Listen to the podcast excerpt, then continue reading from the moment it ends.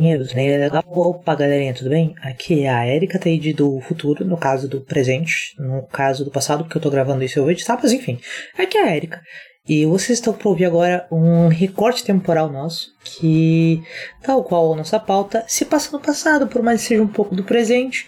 Então, acho que é isso. Achei que cabia esse anúncio e eu espero que vocês sintam fluir as cordas, as cerdas do tempo perpassarem pelos seus ouvidos e tambores dos tímpanos enquanto vocês escutam este belo programa contribuído por Léo Palmieri, Marcelo Grisa, Pedro Kupielski e essa que nos fala, Lady Erika Diataide. Tenha um bom dia, uma boa tarde, uma boa noite.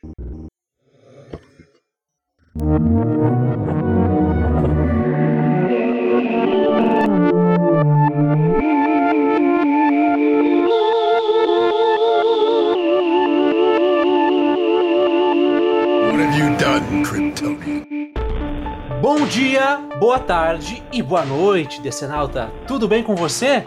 Esperamos que sim! Bem-vindos à Muralha da Fonte, a fronteira final da DC Comics, o seu podcast da editora das vendas. Aqui quem fala é o Pedro Kobielski, o Kobe, e gostaria de chamar aqui meu querido amigo, a minha contraparte nesse podcast, o cara que comigo é mais forte que a fusão do Batman, do Superman e do Lanterna Verde. É isso mesmo, Brisa? É, é, na verdade, eu não sou gordo, eu só carrego comigo a bateria de Oa.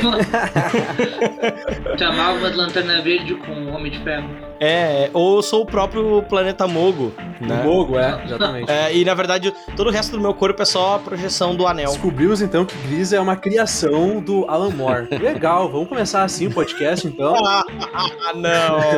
Droga! Aceita, é canon. Aceita porque é canon, tá? Também chamo ela, né, a portuguesa mais brasileira da terrinha, a pessoa para a qual não existe inferno, Érica Taide. Tudo bem, Érica? Como é que você está?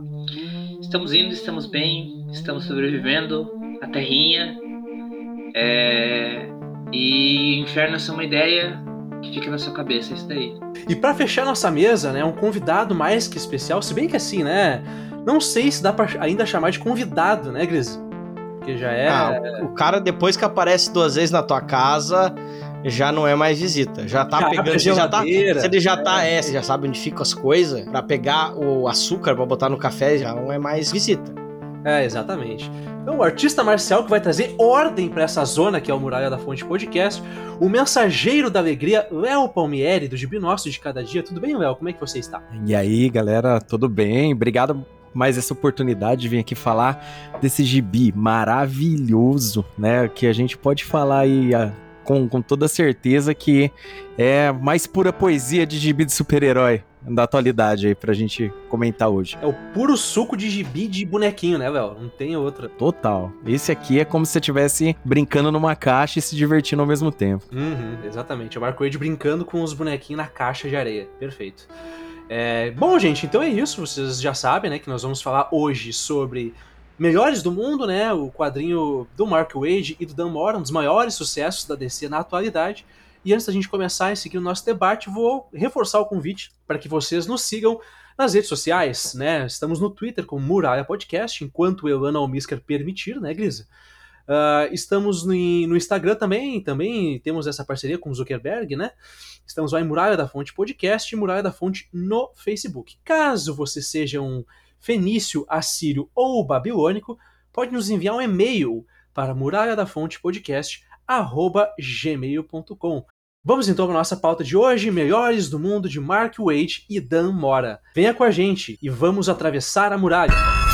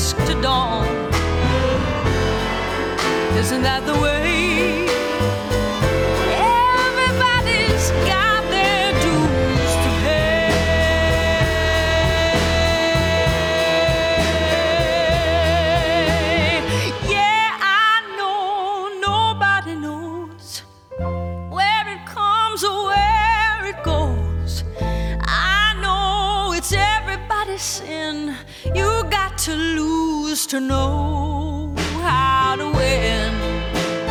Bom, gente, é isso então. Nosso assunto de hoje é Melhores do Mundo, é, que é esse quadrinho super popular da DC no momento. É um dos quadrinhos mais comentados. Foi o, o quadrinho que marcou a volta definitiva do Mark Waid para DC Comics, né? Depois de um longo hiato longe da DC por motivos que nós vamos discutir é, mais daqui para frente. Lembrando que nós vamos falar sobre os 12 primeiros números, tá? É, desse, desse quadrinho que está sendo publicado nos Estados Unidos e já está sendo publicado no Brasil. Enquanto você escuta esse podcast, ele deve estar mais ou menos ali pela edição 6 ou 7, dependendo da nossa edição aqui, tá? Então, uh, gostaria de, já de primeira, perguntar para vocês, opinião rápida sobre esse quadrinho, tá? Em uma ou duas frases. Começando por você, Grisa. É lindo, é maravilhoso, é príncipe da paz. Príncipe da Paz, muito bem. É... Érica. Parece uma reunião de família do dia de ação de graças da DC dos anos 2000. É a coisa mais gostosinha e slice of life de super-herói que eu li desde que eu li a GP de super-herói dos anos 2000. Muito bem. Well, e aí? Cara, reforço o que eu disse. É pura poesia de super-herói, cara. É para quem gosta de um gibi de super-herói, tem que se dar esse direito de ler Melhores do Mundo. Muito bem. Eu vou para um outro caminho de vocês. É, não porque eu não gosto, eu amo esse quadrinho, eu acho que é um dos melhores quadrinhos da DC no momento. Só que muito se diz que esse quadrinho, ele é um quadrinho descompromissado, que tá fora da cronologia, e não é, tá bom, gente? Não é. Porque esse quadrinho tá reescrevendo todo o passado da DC, e o Mark Waid tá sendo um safado, um salafrário de fazer isso, porque ele tá simplesmente pegando todas as lacunas que tem na cronologia toda da DC e recriando a bel prazer dele. Tá? E a gente vai falar um pouco sobre isso daqui a pouco. É... Mas é isso, gente. Então, esse é as primeiras impressões nossas de melhores do mundo.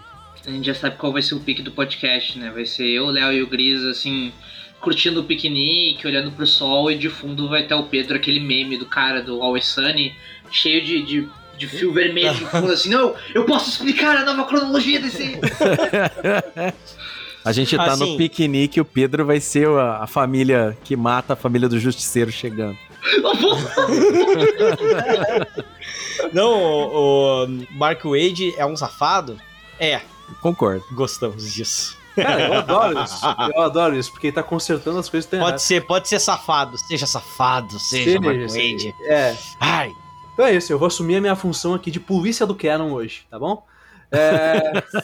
Vamos então falar sobre um pouco do contexto que, em qual esse quadrinho chega, né? Aonde que esse quadrinho se encaixa atualmente na DC? Bom, a verdade é que esse quadrinho, uh, a rigor, ele é um dos quadrinhos mais casual friendly da linha principal da DC no momento, né?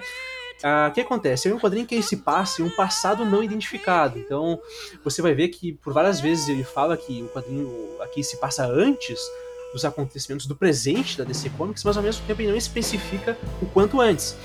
Isso dá uma certa liberdade para o Mark Wade para brincar com alguns conceitos e usar lacunas da DC Comics para realmente trazer elementos que não necessariamente vão ser impactados por outros quadrinhos, mas que certamente vão impactar outros quadrinhos e a gente já sabe que isso acontece, né?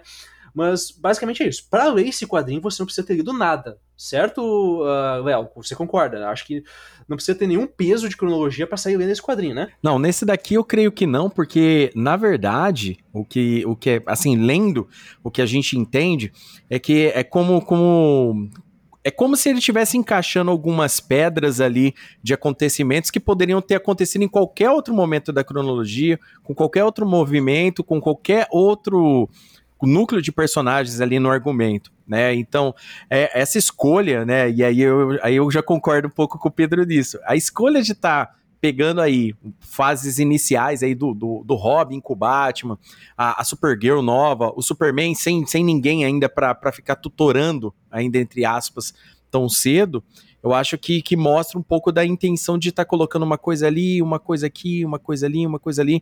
Inclusive a cena final, né, do primeiro arco, né? Então, tipo assim, você já percebe que as coisas acabam tendo ligações uma com, com as outras, né? O pessoal aí que, que ouve o podcast de vocês aí, tá, tá vendo vocês fazendo aí Lazarus Planet, então, tipo assim, as coisas começam a se ligar aos poucos com uma coisa aqui, uma coisa ali, uma coisa aqui, uma coisa ali. Então, tem no final das contas aí que o, que o Mark Wade vai colocando, porque ele tem um conhecimento absurdo da cronologia, ele pode, ele consegue ter a liberdade de encaixar um item aqui, um item ali, para a pessoa que tá lendo com descompromisso mesmo, vamos lá, porra, vou ler um gibi da DC aqui, vou pegar essa minissérie, porque ela aqui na sinopse tá me dizendo que ela não é tão travada.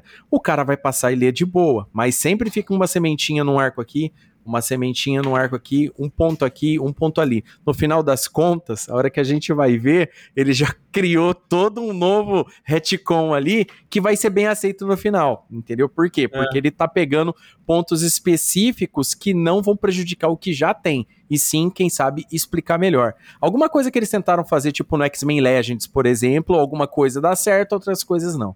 Perfeito, perfeito, Léo. É isso. É, bom, então só para trazer uma pequena contextualização histórica né, do título World's Finest. World's Finest foi um quadrinho, gente, que surgiu em 1941, né, no auge da Era de Ouro dos quadrinhos. E esse quadrinho aqui, ele basicamente trazia aventuras, né, do Superman com a dupla dinâmica Batman e Robin. Né? Esse era o contexto original deste quadrinho, óbvio que foi sendo reformulado levemente ao longo dos anos, mas é um dos títulos mais é, duradouros da DC, né? Ele, tem, ele, durou um total de 323 edições, ou seja, ele foi ininterrupto de 1941 até a crise, né? Que depois da crise eles quiseram dar uma abordagem um pouco mais madura para os personagens, então, em vez do Batman e Superman serem uh, grandes amigos, eles começaram a ter divergências pontuais, ideológicas, né? E essa ideia de que eles fossem amigos foi um pouco abandonada, que eles fossem amigos assim é, inseparáveis, né, de fazerem aventuras junto. Uh, e foi descontinuado lá em 1986, né? Claro que a ideia de você ter um título do Superman do Batman nunca morreu, a gente teve isso várias vezes ao longo dos anos.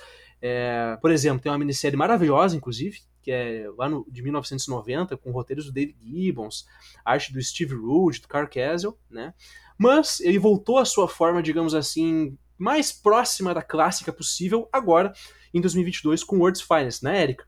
Sim, esse, esse conceito de você ter o, essa aventura em, nessa trindade, por assim dizer, da DC, que é o, o Super-Homem e o, o, e o Batman, só que com o Robin, é, é, essa coisa do puro suco da Era de Ouro que você comentou antes e que a gente não viu desde, desde a crise, assim, não tem essa... Porque desde a crise a ideia de aventuras do Robin com o Batman ficou uma coisa muito mais específica da dinâmica Bat-Família, do próprio selo Bat-Família. E a DC começou a arrumar para essa direção de ver as coisas por selo, assim, a Bat-Família, Super-Família, Família Flash, etc. E por uma questão editorial também, de, de dizer, não, o Super-Homem e o Batman são colegas de trabalho, não são amigos tão próximos como eles eram, e daí, aí daí veio alguém como Scott Snyder, de vez em quando escreve eles muito mais próximos dessa ideia de amizade, mas são gibis fechados, não é um gibi feito só para explorar isso. E só agora com o Age que volta essa ideia de não, não, é um gibi explorando essas pessoas que são grandíssimos amigos e que são colegas de trabalho. Perfeito, exatamente. E eu achei uma coisa interessante que o El falou, né? Que o Mark Wade tem um conhecimento absurdo da cronologia da DC. E, cara, eu tenho certeza que várias citações que o Mark Wade faz ali nem os editores pescaram. Sendo bem sincero, ele tem uma vantagem muito grande. Ele tem um poder muito grande sobre essa galera que, que talvez ele esteja até manipulando essa galera aí. E eles não estejam nem percebendo, né?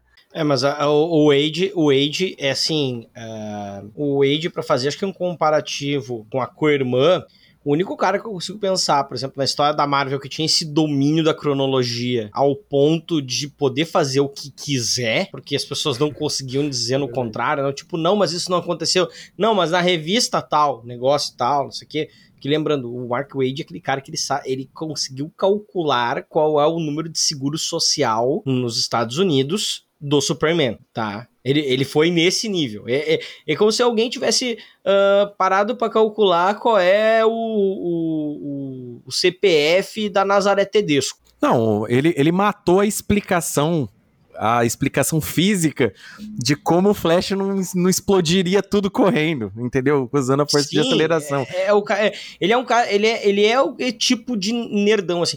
É o único cara que eu consigo pensar na história, por exemplo, da Marvel, que fez parecido, Roy foi Roy Thomas. Roy, Thomas. Thomas. Porque o Roy Thomas era o cara que ele tinha um compêndio pessoal ele era muito fã. Ele foi o cara que assumiu os Vingadores depois que o, o Stanley saiu.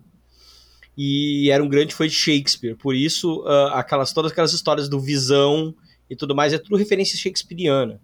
E uh, e, é sério, gente, é, é, tudo Shakespeare ali, tá? Se vocês começarem sim, a ler Sim, sim, tem muito assim, contexto. Mas que eu tô lendo uma história ali. da Marvel. Uh, mas, yeah. mas assim, e, e, mas a, essas pessoas que trabalham e que tem, uh, conseguem ter influência é, dentro das Big Two Uh, e fazendo quadrinhos de qualidade junto com isso são muito raras. Dá para contar no, na, nos dedos, sabe? Uh, há, por exemplo, há pessoas uh, na história das duas editoras que foram é, é, grandes marqueteiros, como o próprio Stan Lee, é, pessoas que vieram e que trouxeram grandes ideias que enriqueceram os mundos, como como Kirby, como o próprio Roy Thomas, que né, trouxe para Marvel um outro. Uh, enfim, uh, o, o, pessoas que entendem o psicológico dos super-heróis, vão botar aí o Mort Wessinger, editor do Superman nos anos 50, né? Que o cara que basicamente, que basicamente criou a, a Era de Prata, criou em termos não práticos, porque não foi ele que criou que não fez a entrada, mas em termos temáticos é ele que, que coloca isso da. Sim, em termos temáticos, uh, exatamente. É, é, é, usarem coisas bobas para falar sobre assuntos no fundo sérios. Uhum. Mas só para quem conseguir entender. É tipo quando você é criança e assiste Chaves. É, e sem ficar restritivo. né? e, sem, e, sem, ficar restritivo, né, Grisa? É, e sem ficar restritivo. Então, assim, pessoas como essas, o Mark Wade é um, é um cara entre poucos da história desta indústria que tem é, mais de 80 anos, né? Sim. Não, e é interessante também que é o seguinte, o Mark Wade, ele é daquela segunda geração de escritores que uh, se formaram lendo quadrinhos, né? Então você tem essa primeira, a, as primeiras gerações ali, eles eram fãs de outras coisas e tal, e criaram quadrinhos. Aí, aí no final dos anos 70, começo dos anos 80, a gente teve a primeira geração de escritores fãs, encabeçada por Marvel Wolfman, George Pérez, Frank Miller. E o Mark Wade, ele já vem dessa segunda geração de fãs, assim, então a referência do Mark Wade, ela é toda já em cima dos próprios quadrinhos, né? Então é um cara que tem toda uma bagagem que vem dessa geração dos quadrinhos. Então o Mark Wade é esse cara realmente que é, ele é um fã, ele sabe o número de seguridade social do Superman, que nem o Grisa falou, e eu acho que ele usa isso a, a favor dele nessa história aqui. Então, Grisa, já que estamos falando de Mark Wade, é, por gentileza, dá para nós uma breve resumida né, da, da carreira do Mark Wade, uma breve biografia deste senhor que, que, que, nos traz este quadrinho maravilhoso. O Mark Wade, além de ser essa pessoa que tu falou, Pedro, que, que vem de uma geração de já fãs de quadrinhos, que construiu o seu uh, arcabouço de conhecimentos nos quadrinhos, ele também vem de um outro subgrupo é, que tem vários uh, autores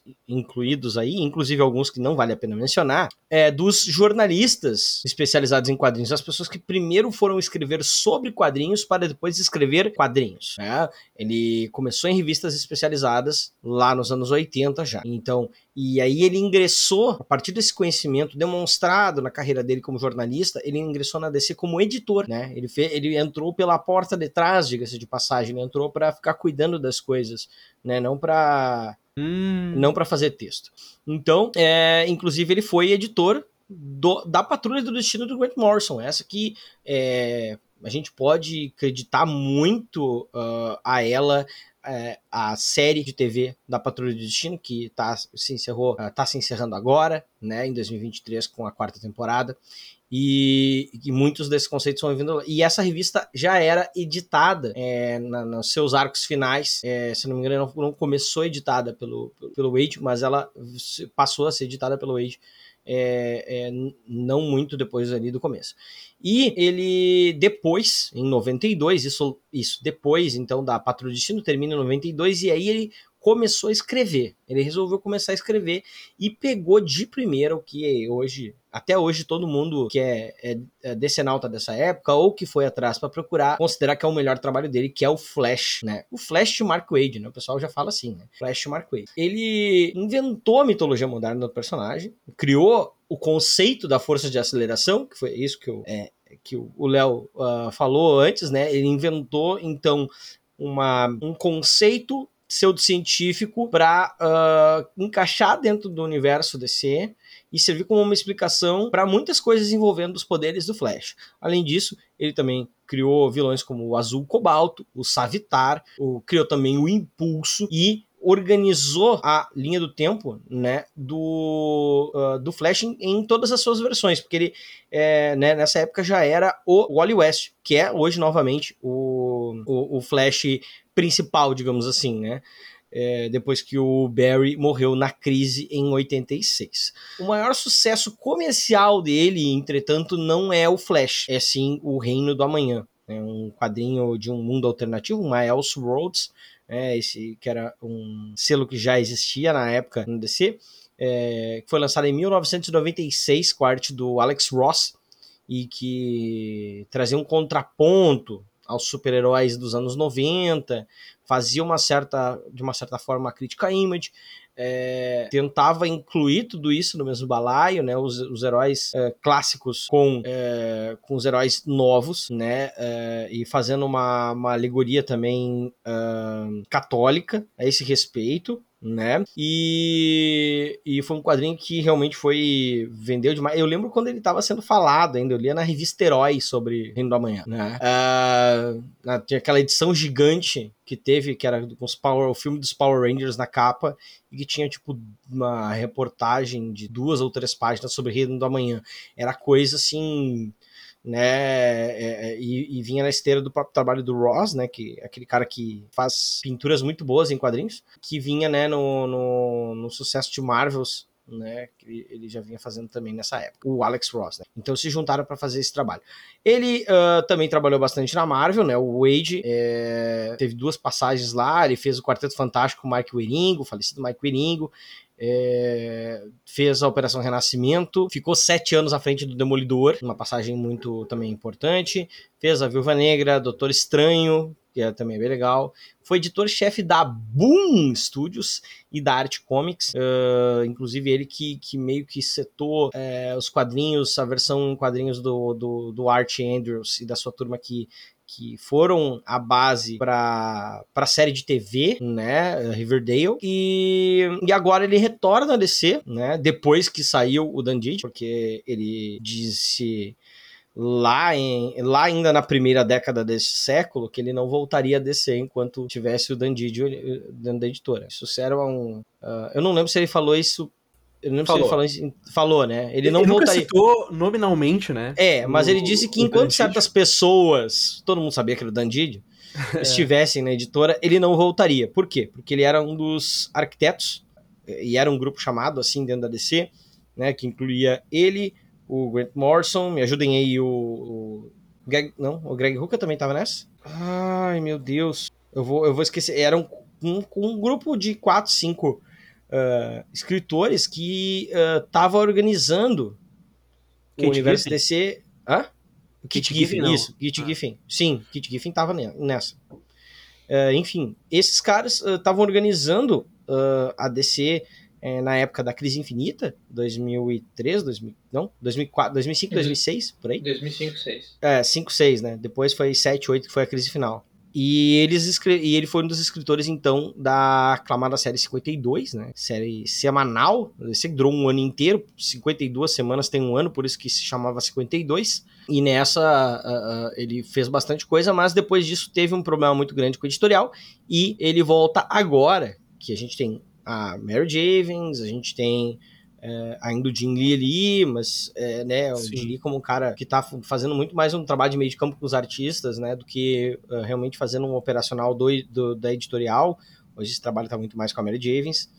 E, e então ele voltou, né, é, e ele está aí, é, acho que é o grande retorno dele é Melhores do Mundo. Ele tinha feito uma que outra história aqui em ali algumas edições, ele veio devagarinho e agora ele está de fato na DC de volta.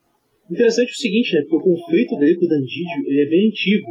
Porque se eu me recordo bem, e aí tu pode me corrigir, o El também, é, a Erika, com certeza, que é o seguinte. Ele tinha, junto com o Grant Morrison, o plano de fazer a Hyper Crisis, né? Ali em meados dos anos 90. Seria crise no hipertempo. Isso mesmo. Isso acabou sendo reformulado e acabou virando a Zero Hora, que era uma história uhum. bem mais, digamos assim, uh, simples, ruim. Né? Não, é, não fala, você não é, você não, não é, é, bem ruim, assim, Gris. Não é ruim. Coração é, peludo, é, Gris. Não, não é que não é que não é que fosse ruim, mas era bem pior do que a hipercrise. Mas a hipercrise nem saiu para tu comparar, óbvio que ela é melhor que a ideia da hipercrise. É, eu, eu tenho certeza que seria melhor. Enfim. E essa, é, toda essa questão envolvendo a hipercrise e, e, e, aquilo que acabou virando, né, que foi a Zero Hora, foi também um dos focos de conflito entre eles. E o Marco Age tem uma, uma, uma, relação difícil com editores, né, porque teve toda uma treta também na Marvel com o Bill Gemas, na época ali do começo dos anos 2000, porque ele tinha o título do Quarteto Fantástico, a primeira passagem dele no Quarteto Fantástico, depois ele teve outra, né, Grisa? E ali, quando ele estava com o Mike Wieringo, ele teve a... tinha uma série de ideias que ele estava desenvolvendo, e a Marvel resolveu cortar aquilo através da figura do editor-chefe, que era o Bill Diamas, e dar um novo direcionamento. Mais ou menos o que estão fazendo com o Flash hoje, tá? É isso. É pegar um gibi de sucesso e falar, não, queremos outra coisa, tá? E isso acabou gerando uma treta e foi a primeira saída dele da Marvel nessa época. Então, o, o curioso, né? O Mark é um cara que é um editor, mas que enquanto roteirista, ele tem problemas com editores, né, Erika? Eu acho que isso é uma característica de alguém que é muito bom no que faz, né? É, ele é um editor muito bom. Então a gente não vê a mão do editor. Que é uma coisa que a gente não pode dizer do. do Grisa citou antes, né? O, que na minha cabeça era o Otto Binder, mas não era. O Otto Binder era o escritor. O editor da época da Era de Prata do Super-Homem era o Morte Weisinger, acho. Eu não vou lembrar o nome dele direito, mas o Grisa citou antes. E é um cara que tu sente a mão dele. E, em contraste, o bom escritor, ele é um cara revolucionário e que o editor tem que sentar, tentar direcionar para um lado ou para o outro. E o, o Wade, como editor, ele sabe tomar cuidado das carências do escritor para que a história vá para frente. Como escritor, ele é um cara revolucionário, com ideias fantásticas.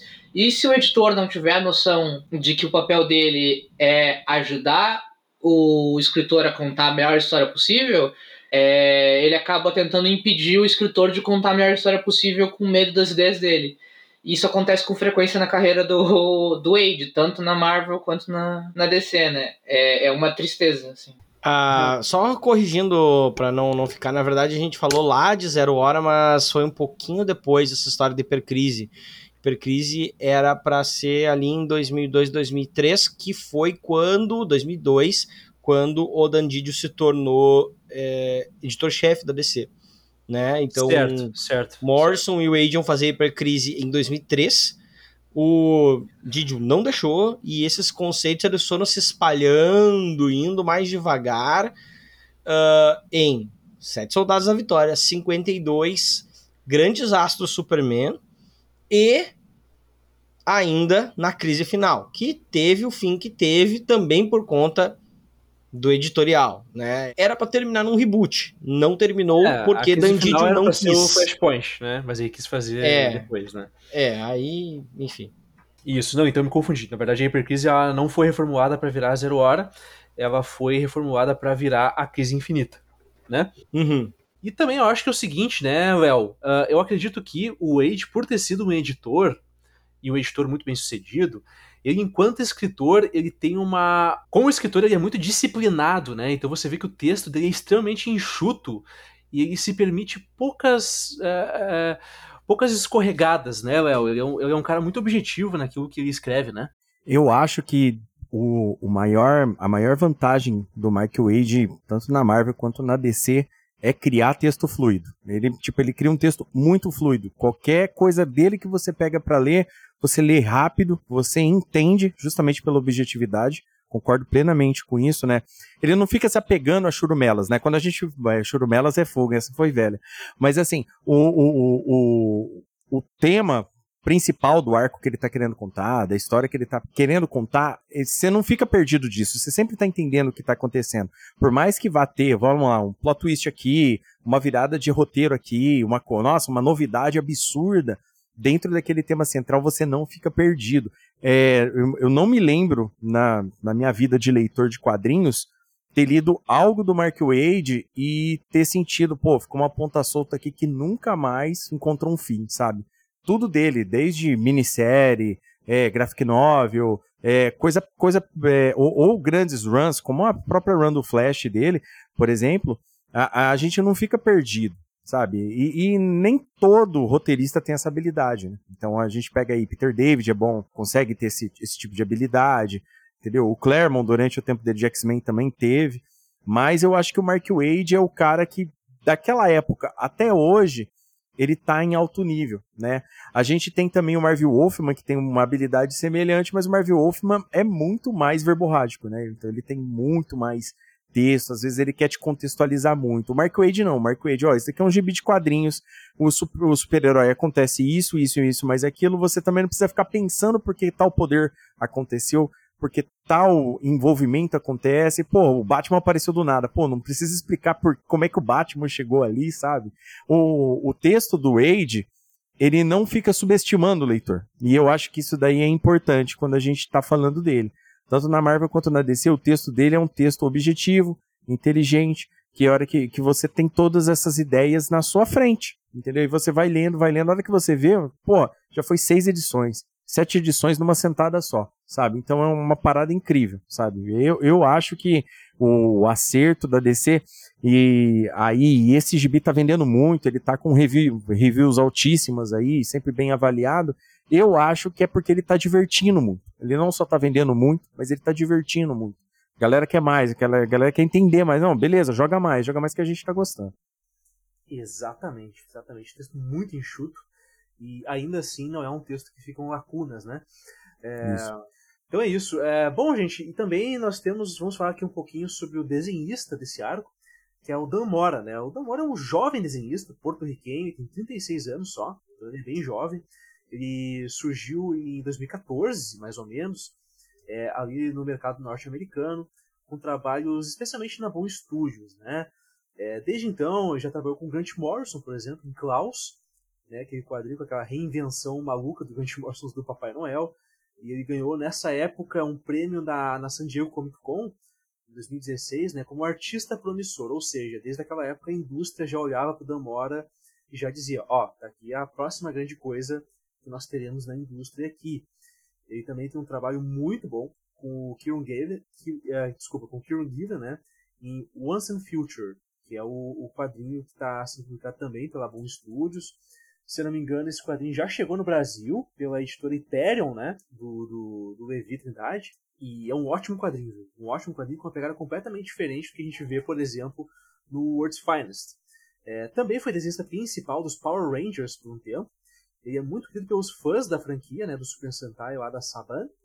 Então, poxa, ele é um cara que eventualmente ele volta pro título para fazer algumas coisas. Por exemplo, recentemente teve uma edição comemorativa de número 100 dos Power Rangers, ele voltou para fazer uma participação. Recentemente teve um crossover dos Power Rangers com as Tartarugas Ninja e ele voltou para desenhar. Ele é um cara que tem uma ligação muito íntima com os Power Rangers nos quadrinhos, né? Na DC, propriamente dito, ele começa em 2020, fazendo algumas colaborações ali com a Detective Comics. É, passou pelo evento Future State de 2021. Ali já deu para ver uma das grandes virtudes do Damora, que é fazer design de personagem porque aí no Future State já fez alguns designs de personagens da Bat-família, e são designs fantásticos. Ele faz isso nos Power Rangers e, e, recentemente ele reformulou também os uniformes da família Super, do Superman. Então aqueles uniformes de jaquetinha, ô Grisa, são tudo criação do Damora, tá? O Damora também faz, uh, já fez vários personagens de Power Rangers com jaquetinha. Ele é um fã da jaquetinha. Exatamente. E o primeiro grande título dele da DC foi realmente o World's Finest de 2022. É, bom, falando em arte da Mora, é, Léo, me diz aí, Léo, é, arranja complicação para ti. Qual é a principal inspiração do Damora? Eu vou falar em popular. Já arrumei briga em grupo de WhatsApp, porque a galera torce o, o, o olho para isso, cara. Mas assim, eu vejo muito, mas muito do Jim Lee ali no desenho do Damora. Tem outras influências, obviamente, tal e tudo mais, mas eu acho assim que o, o, o Jin Lee é muito aparente ali. Não que ele queira copiar o Jin Lee, e, e isso é muito bom, na verdade, porque é, tudo bem que o Jin Lee, naqueles anos 90, foi, ele era o desenhista a ser copiado, né? Que todo mundo queria fazer isso daí. Era uma obrigação editorial, não, desculpa, né? Desculpa, mas aqui pra copiar o Jim Lee já tem o Jason Fabok. Não, não, tem, tem. tem, tem o Jason Fabok também. Bem lembrado, bem lembrado. Era, esse copia. Esse daí não tem nem o que falar. Mas eu acho assim, o, o Damora, ele é um compilado de todo, de tudo que tem de bom desses caras, na verdade. Porque você vê ali, você vê muita ação. A ação do Damora é uma ação é, contínua, né? Você vê quadro a quadro, né? Aquela, aquela transição de quadros de ação. Tem, uma, tem, uma, tem um quadro, inclusive, em uma das edições, que eles estão cuidando de um, no tipo de um alagamento que está tendo uma enchente, e você vê aquele arco de transição ali dentro, com é, os personagens saindo para fora dos frames tal, mas ao mesmo tempo você percebe toda a ação, né? Com o Superman segurando em cima, o Batman pulando embaixo, o, o, o Robin do outro lado. Então, tipo assim, você vê que essa movimentação que é criado ali lembra muito aquele conceito dos anos 90 de explosão, sabe? Daquela do, do quadrinho tá pulando no seu peito, sabe? O herói tá pulando aquele negócio. Mas sem aqueles trocentos músculos, né? O pescoço tem músculo, o dedo do pé tem músculo, aquela parada toda, sem pochete, sem, sem ombreira, sem, né? Essa parada. Mas poderia ter colocado a jaquetinha, mas ele não colocou ainda nessa, nessa run em algum momento. Mas eu acho que o desenho dele segue muito é, as melhores partes do Jim Lee, assim. Eu lembro muito aquele, aquele Jim Lee é, vamos lá, da época mais ali do, do, do Silêncio, por exemplo, do Batman, entendeu? Por exemplo, que ali o desenho tá bem um pouco mais comedido, não tá tão exagerado, aquela parada toda, o desenho em si tem um impacto e não precisa ficar contando com tantos exageros, né? Então eu, eu vejo isso muito no Damora. Mas ao mesmo tempo também eu vejo uma parada muito peculiar nele, porque eu acho que, por exemplo, o traço dele tem uma firmeza por mais que seja um traço com, que, é dinâmico, de muita ação, você percebe firmeza no traço dele. Você percebe quando o personagem está parado, ele está parado. Quando o personagem está tá fazendo uma ação, você percebe toda essa ação. Né? Se não me engano, eu acho que a última edição não é desenhada por ele, né? Da, das 12 que a gente está comentando, né? Eu acho que é outro desenho. Tem uma no meio, tem uma no meio, que é ah, a edição do Robin no circo, né? Da, do Robin no circo, exatamente. que é, é ótimo desenhista também, viu? Gostei sim, bastante. Sim, uhum. Mas, a, a, mas existem algumas, algumas, alguns detalhes ali que são muito legais, né? O detalhe do demônio Neza, por exemplo, porra, é muito criativo. Né? E você percebe que ele também conhece conceitos específicos, né? Porque assim, imagina você chegar lá no roteiro e ser, ó, eu quero que o cara, que a moça tá com uma roupa chinesa aqui, o cara tá tal, tá, tal, beleza. A não ser que o cara vá fazer uma pesquisa de Google tal para mais ou menos ter ideia, mas você percebe que o desenho dele tá fluido dentro daquilo, ou seja, ele também é um tipo de cara que deve consumir algum produto disso daí, conhecer bastante dessa, dessas influências, já quem sabe já até desenhado manhua, alguma coisa, treinado com isso, porque a dinâmica dele no desenho, a forma como ele consegue trazer o desenho pra gente é muito convincente. Então eu acho aí que o Damora é um desses desenhistas 10-10 aí que vai ficar por muito tempo ditando regras aí de desenho daqui para frente. Sim, sim. Não, e assim, eu, eu até falei contigo mais cedo, né? Eu acredito que a influência dele tá mais para outros artistas, assim, né? Na minha opinião, obviamente. Então, por exemplo, eu vejo muito mais ali do Howard Porter, do Scott McDaniel do que do Jim Lee, né? Porque eu, eu vejo mais, entende? Eu vejo mais influência nesse sentido. Mas enfim, o que tu acha disso, Obis? Eu acho, inclusive, que ele tem uma, uma pegada Uh, eu gosto muito das expressões faciais que o Moura coloca na, na arte dele, assim, uh, uh, as, as, como é a fluideza de movimento. Acho que tem sim muito disso dos anos 90, é, de caras como Jim Lee, eu acho que a pose tem muito disso, mas a, a, a expressividade dos personagens me lembra bastante é, é, é bem, é, é bem assim para aquela coisa meio American mangá, né? Não é mangá mesmo, mas é, é puxado para aqueles desenhos desenhos animados produzidos com estética mangá no, uh, no ocidente, né? Sei lá. Tipo Galaxy Rangers. Gala não, Galaxy Rangers ainda é animado por por uh, por é um estúdio japonês. É um estúdio animado por japoneses, mas é. eu tô falando mais assim de Ben 10. Ah, tá. Eu tô falando de é, Três Espiãs Demais. é, desses, uh, uh, desses desenhos animados dos anos 2000, fazendo de novo a referência aos anos 2000, que, uh, que tem essa estética puxada para o mangá, mas que são uh, pro mangá, pro anime, mas que são uh, feitos aqui no Ocidente. Né? É, eu vejo muito disso, assim, quando você, você olha pro, na primeira edição ali, é, é, o Superman apavorado, é, antes de tomar uma, injeção uma injeção maluca ali do, do metalo, é, o, o, o Batman Superman indo indo pro pau ali, sabe? O, o, o Dick falando pra Patrulha do Destino ficar mais para trás. É, tudo isso tem coisas assim. A, a, expressão, o movimento e a intenção do movimento não, não, não na hora da porrada. Né? A porrada é, é massa velho anos 90 de Lee. Mas na hora que ele sabe, pra trás, gente, não sei o que, é um, é um gesto uh, uh, bem mais contido, mas ao mesmo tempo ele tem uma, uma certa coisa grandiosa, assim, grandiloquente, que eu acho que vem muito disso, assim. Parece que eu tô vendo quase um desenho animado quando eu olho a arte do Dan Moura, especialmente nesta revista. Né? Eu, gosto muito dele em, em Klaus, né? Uh, não só por ser uma obra do, do Grant Morrison, mas pela forma como trata tudo ali e, e também visualmente, a forma como ele ele faz aquele é, Papai Noel Conan ali, e mago ao mesmo tempo, é a história do Conan com, com Gandalf. Uh, e, e como aquilo ali, e, e, e, a forma que ele realmente faz esses conceitos virarem é, coisas interessantes da gente ver.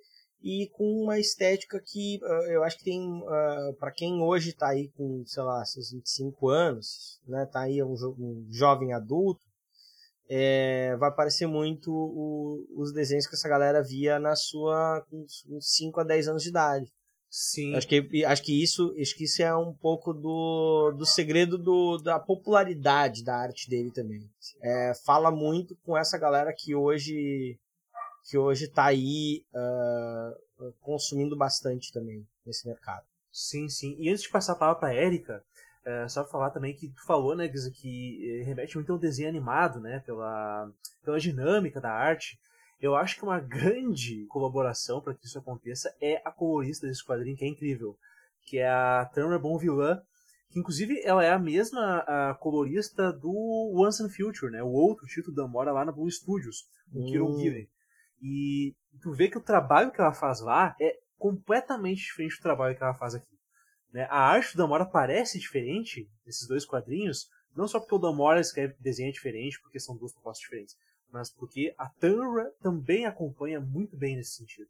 A Tamra é uma ótima colorista, cara. O que ela faz aqui nesse trampo, em termos de contraste, em termos de você é, organizar diversas cores dentro do quadrinho e ainda assim parecer coeso, parecer bacana, né?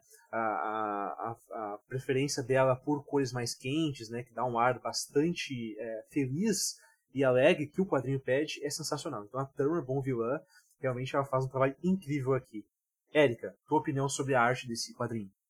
A arte do quadrinho como um todo é ótima, Exatamente porque a arte do quadrinho como um todo ela é, sei lá, 98% do Dan Moore. Ou melhor, foda-se a estatística, a maioria da arte do é pelo Dan Moore. E como vocês disseram até agora, ele é um ótimo artista. Uh, acho que não tem nada que eu possa adicionar que vocês já não tenham dito sobre a arte do Moura. Apenas adiciono que da próxima vez que a DC queira fazer alguma coisa uh, do, do mês de orgulho da população hispânica latino-americana americana, talvez ela fale com o Dan Moura para ele ser assim um consultor. E eu gosto, não vou dizer gosto mais, mas me chamou mais a atenção o, os outros artistas do que o Dan Moura. É meio difícil explicar isso. É porque assim, acho que se o Dan Moura fosse um artista convidado, eu nunca ia esquecer a página do artista convidado, que é o Dan Moura. Mas como mês a mês as edições eram desenhadas pelo Dan Moura, eu me acostumei a esse nível de qualidade absurdo e, e, quando tinha uma coisa diferente, ela ficou comigo. E não é porque o resto, porque o que tinha diferente era ruim. É só porque são artistas focados em coisas bem diferentes que o Damura. Acho que eu prefiro essa questão da expressão facial, que quando o Damura faz, para mim, é maravilhoso. E eu gosto muito como o Damura trabalha a gravidade nos, nos, traços dele, das pessoas dando piruetas pelo ar e, e indo de um ponto ao outro, né? A gente que lê quadrinho acaba se acostumando com uma coisa assim, um ângulo de 45 graus. Tipo, Homem-Aranha joga a teia pra um lugar e vai para aquele lugar. e não tem uma fluidez para chegar ali, né? Não tem gravidade. É, e ele faz o, as movimentações do Dick do Batman serem terem peso, sabe? Tipo, os personagens têm peso. O fato que eles estão sobrepujando a dificuldade com o peso deles é, tá, tá na arte dele, eu gosto muito disso. Show. Concordo, hein? Então é isso, gente. Essa é a equipe criativa. É, ao longo da, dos arcos aqui vão aparecendo outros artistas e a gente vai comentando conforme a necessidade, tá bom? Então vamos pro debate dos arcos em si. Whenever I'm alone with you, you make me feel like I am whole again. Whenever I'm alone with you. You make me feel like I am whole again. Yes, you do. I'm home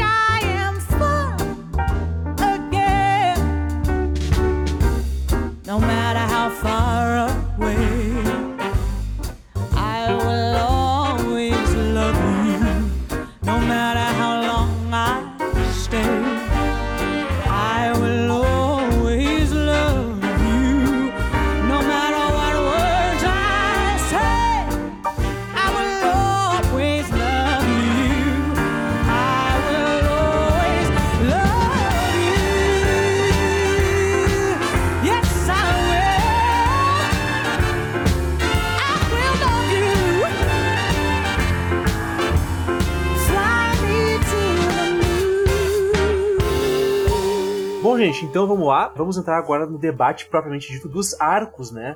Que basicamente são dois, né? É, dá pra entender assim. São dois grandes arcos que nós tivemos até agora, em 12 edições. E o primeiro arco, ele basicamente vai tratar do enfrentamento dos melhores do mundo, que é o Batman, o Superman ah, e o Robin, né? E a Supergirl também, que é uma adição muito interessante aqui, ah, contra o demônio Neza, que é aquele demônio que depois a gente vai ter uma, uma participação muito decisiva, muito importante no evento Lazarus Punch, né? no planeta Lázaro. É, então, basicamente, é, é- é um confronto desses heróis contra é, esse vilão. E, e- e o que, na verdade, é uma grande desculpa, né? Para que a gente possa ver cenas de ação incríveis entre esses, é, esses personagens, né? Porque o Mark Wade está vindo dessa pegada que tinha na Marvel de fazer grandes quadrinhos de ação, né? Grandes quadrinhos que você já começa na ação, meia ação, termina com, com um super gancho, meia ação, e assim você vai tendo com breves momentos de desenvolvimento dos personagens e tal, mas ele tem uma habilidade ímpar de, de- de desenvolver esses personagens e de trazer profundidade a eles, mesmo em meio à porradaria, à ação e a, a tudo isso, né? Enfim, é, Érica, por gentileza, tu poderia dar para nós uma pequena sinopse desse primeiro arco aqui? Claro. É, a primeira metade dessas duas edições, né, do primeiro ano de World's Finest do Mark Wade Damora é sobre o Super-Homem e o Batman descobrindo um novo vilão, que é o demônio Neja, ou Neza, que tá tentando acabar com eles através de adversários que eles já têm. É um novo inimigo que tá atacando eles através de inimigos que eles já têm. Era venenosa, metalo é, e toda sorte. Ah, o problema no início do, da aventura é que o Metalo, em vez de simplesmente matar o Super-Homem ou qualquer outra coisa, ele injeta o Super-Homem com um coquetel de milhares de pedacinhos de kryptonita vermelha, cada um com um efeito diferente, e ele mete no coração do Super-Homem, e o Super-Homem fica completamente fora da casinha, não só mentalmente, mas fisicamente. O poder dele começa a, a aumentar, mudar, ele deixa de ter pele, passa a ter pele, passa a, a ficar super forte, super rápido, mais do que ele já é.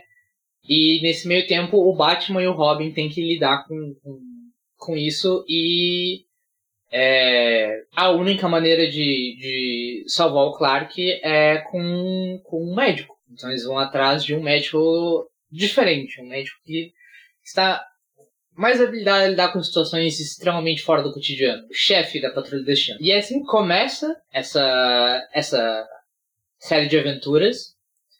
Devo dizer que, que é extremamente instigante. Bom, eu senti, pelo menos, que esse quadrinho já começa com o pé na porta, né, Gris? Já chega assim, apresentando tudo muito rapidamente. Aí tem aquele plot ali com o metalo.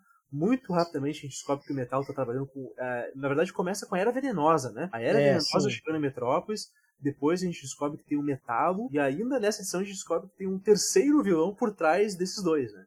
Então, poxa, é, é uma agilidade e uma concisão para trazer o, plot que é que impressiona, né, Gris? Sim, sim. É, acho que é, é como a gente estava falando, é, que chama a característica do texto do Wade, ser direto ao ponto, né? Então ele ele vem com vem com esses dois vilões pela frente, mas dizendo, ó, tem alguma coisa lá atrás junto e depois na segunda edição já é, é toda a apresentação do, uh, do, do, Mesa, né, e, e, e, através da, do encontro deles com a Patrulha de Destino e as explicações deles, do chefe, já, já conseguem mais informações é, sobre os planos do Neza e o que isso tem a ver não só com eles, mas também com outros heróis, né.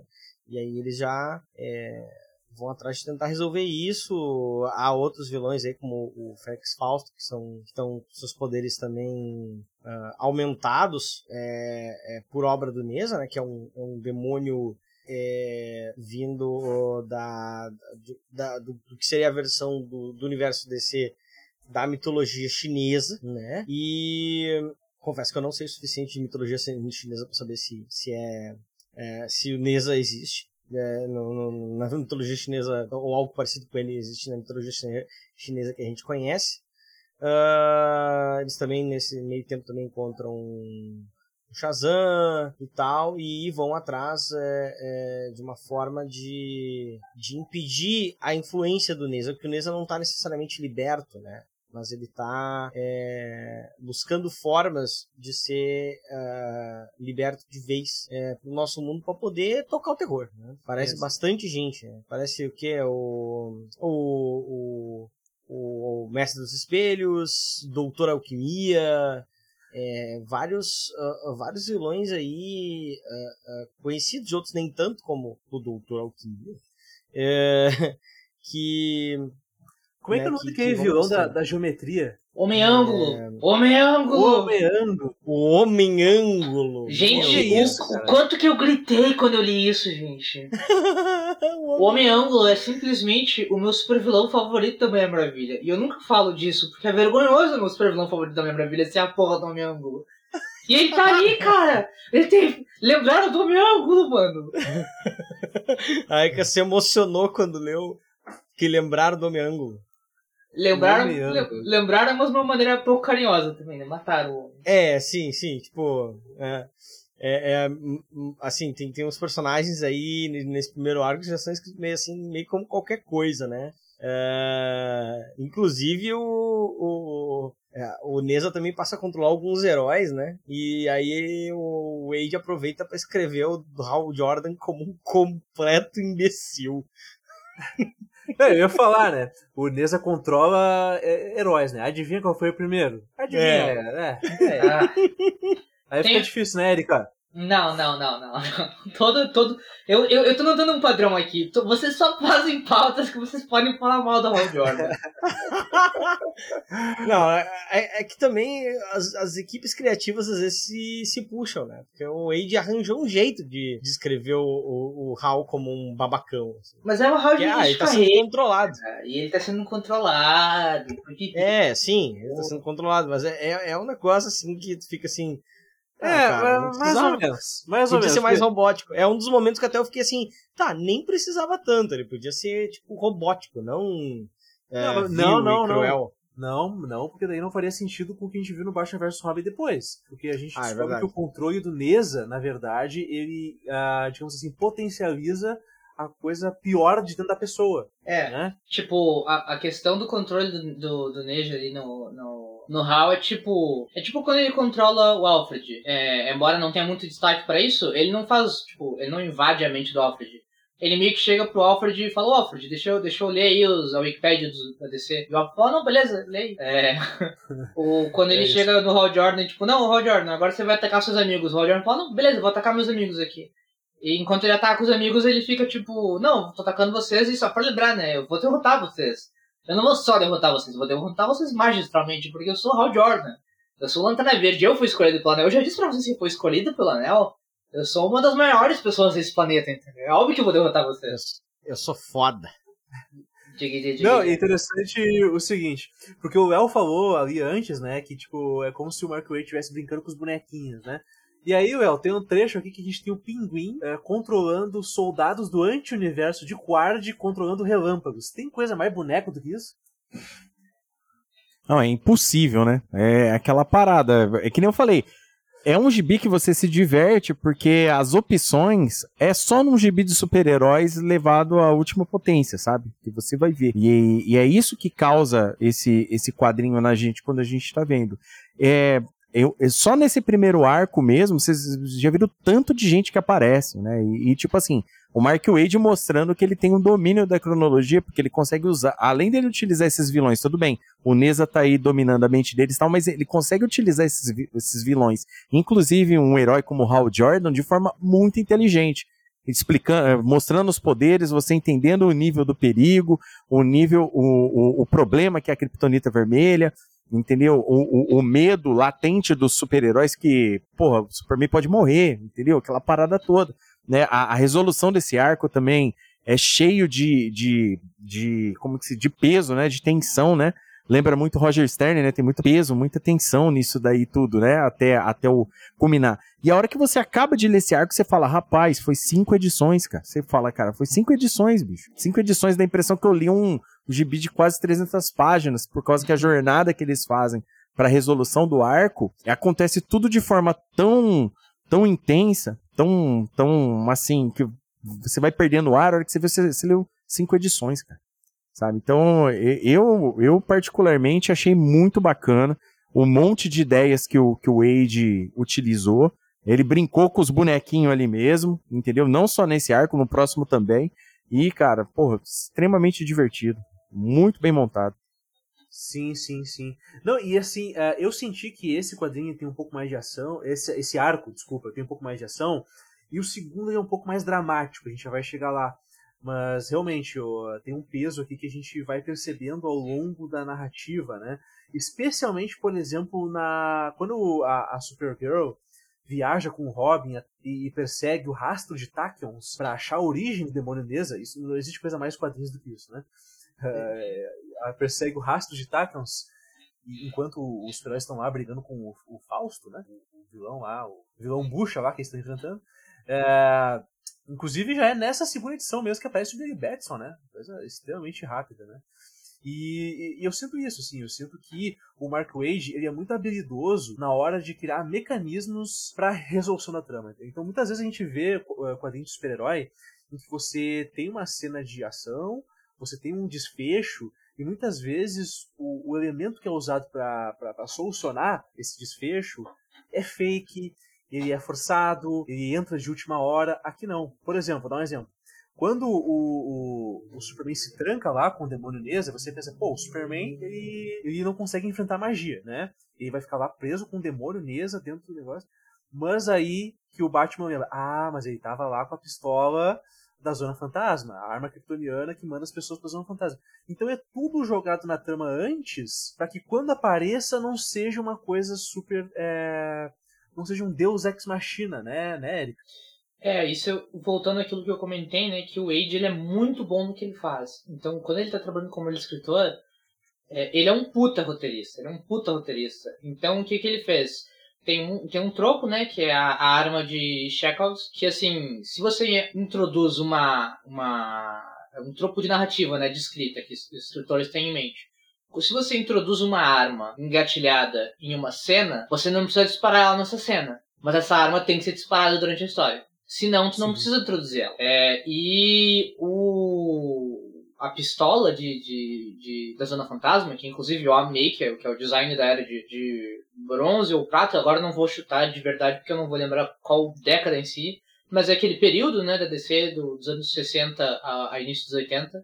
Não é a versão mais moderna do, do portal, eu adorei esse fato. Uh, é uma literal pistola. Eles, eles introduzem isso primeiro, tem, a, apresentam isso como, como algo que não, não é solução, não, não dá para se livrar do, do, demônio com isso. Uh, e depois, quando isso é usado como alternativa para salvar o Clark, você fica tipo, nossa, você se sente tipo, ah, sim, faz sentido, tu se sente inteligente. Tu acompanha o raciocínio do Batman. É uma coisa muito bem feita. É... Mas assim, todo, é, todo esse intervalo de cinco páginas, né, de cinco páginas, de, de cinco edições que, o, como o Léo falou, que parece, parece que eu li 300 páginas de bi, realmente, é o, o, a história como um todo, da maneira que ela é tecida pelo, pelo Wade, ela é magistral. Não tem, eu negociei isso falaram, não tem um ponto sem nó. Tudo que ele põe, a cada edição ele tá botando para que no final dessa quinta edição é, se feche e tenha um sentido. É, é meu, meu momento favorito, na verdade, desse arco, é a edição 4, porque a gente... Uh para mim tem uns momentos ali que o, que o Neza. que virou Dragon Ball. Virou Dragon Ball Z. Tem, tem alguns momentos desse arco que são puro Dragon Ball Z, com o Neza tendo poderes parecidos com os do Majin Buu. Uh, o Superman e o Batman uh, se fundindo tudo junto usando um anel de lanterna verde, tá? Com, com, a, com o lanterna. Com, ah, é, usando o anel, eles não se fundem com o Hal, eles usam o anel, se fundem usando o anel. É Como o Jordan perde esse anel, né? É uma coisa impressionante. É, ele é. Eu, eu, eu gostei da. Eu, eu, o anel dele. Eu, eu me senti assim. É... Porra, Grace. Ai.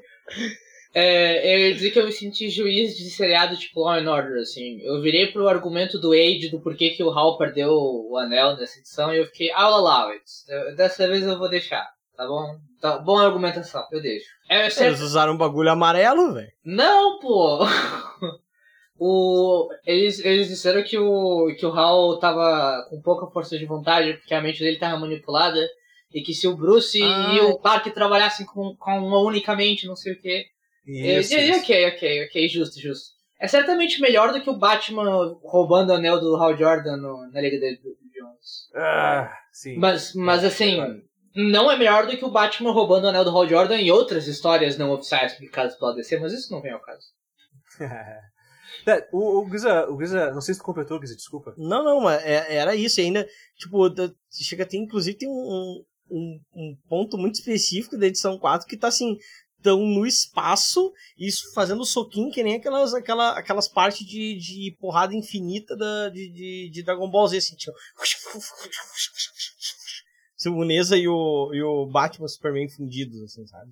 E aí os dois se, se, se, se acaba a bateria do anel, é, o Neza pega eles pelo pescoço e chega, tipo, no meio da porrada, chega só, só a, a Supergirl e lança ele como uma montanha e destrói a montanha. É tipo. Não, destruir a montanha é muito Dragon Ball.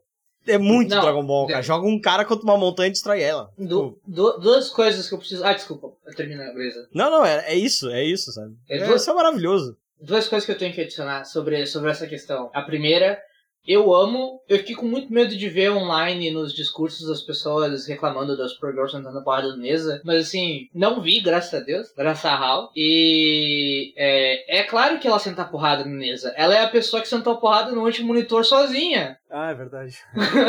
verdade. Esse é o negócio dela, tipo, se, ela, se ela focar em bater em alguém, ela vai sentar porrada em alguém. Não necessariamente ela vai derrotar esse alguém, ela morre pro, pro, pro anti-monitor, o, ela não destrói o, o Nez, o Nez escapa depois. É, mas esse é o negócio dela, ela é a personagem de Dragon Ball que é um Glass Cannon. Se ela acertar o golpe, ela é o Ten Shinhan do. desse Dragon Ball do Arcade, entendeu? é, mas ó, essa, essa, analogia, essa analogia só, só para completar, essa analogia que vocês estão fazendo com o Dragon Ball, ela é, ela é justa pelo seguinte motivo. O Michael Wade, né, para vocês aí que já leram muita coisa do Michael Wade, vocês sabem.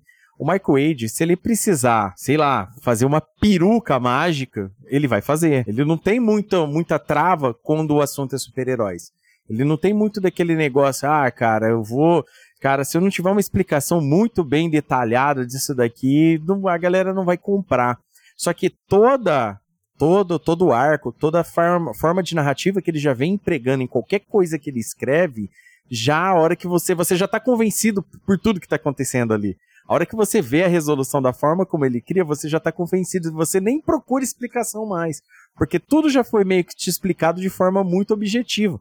Então, tipo assim, porra, é, tá legal. Pegou o, o Hal Jordan pra tirar mais uma onda.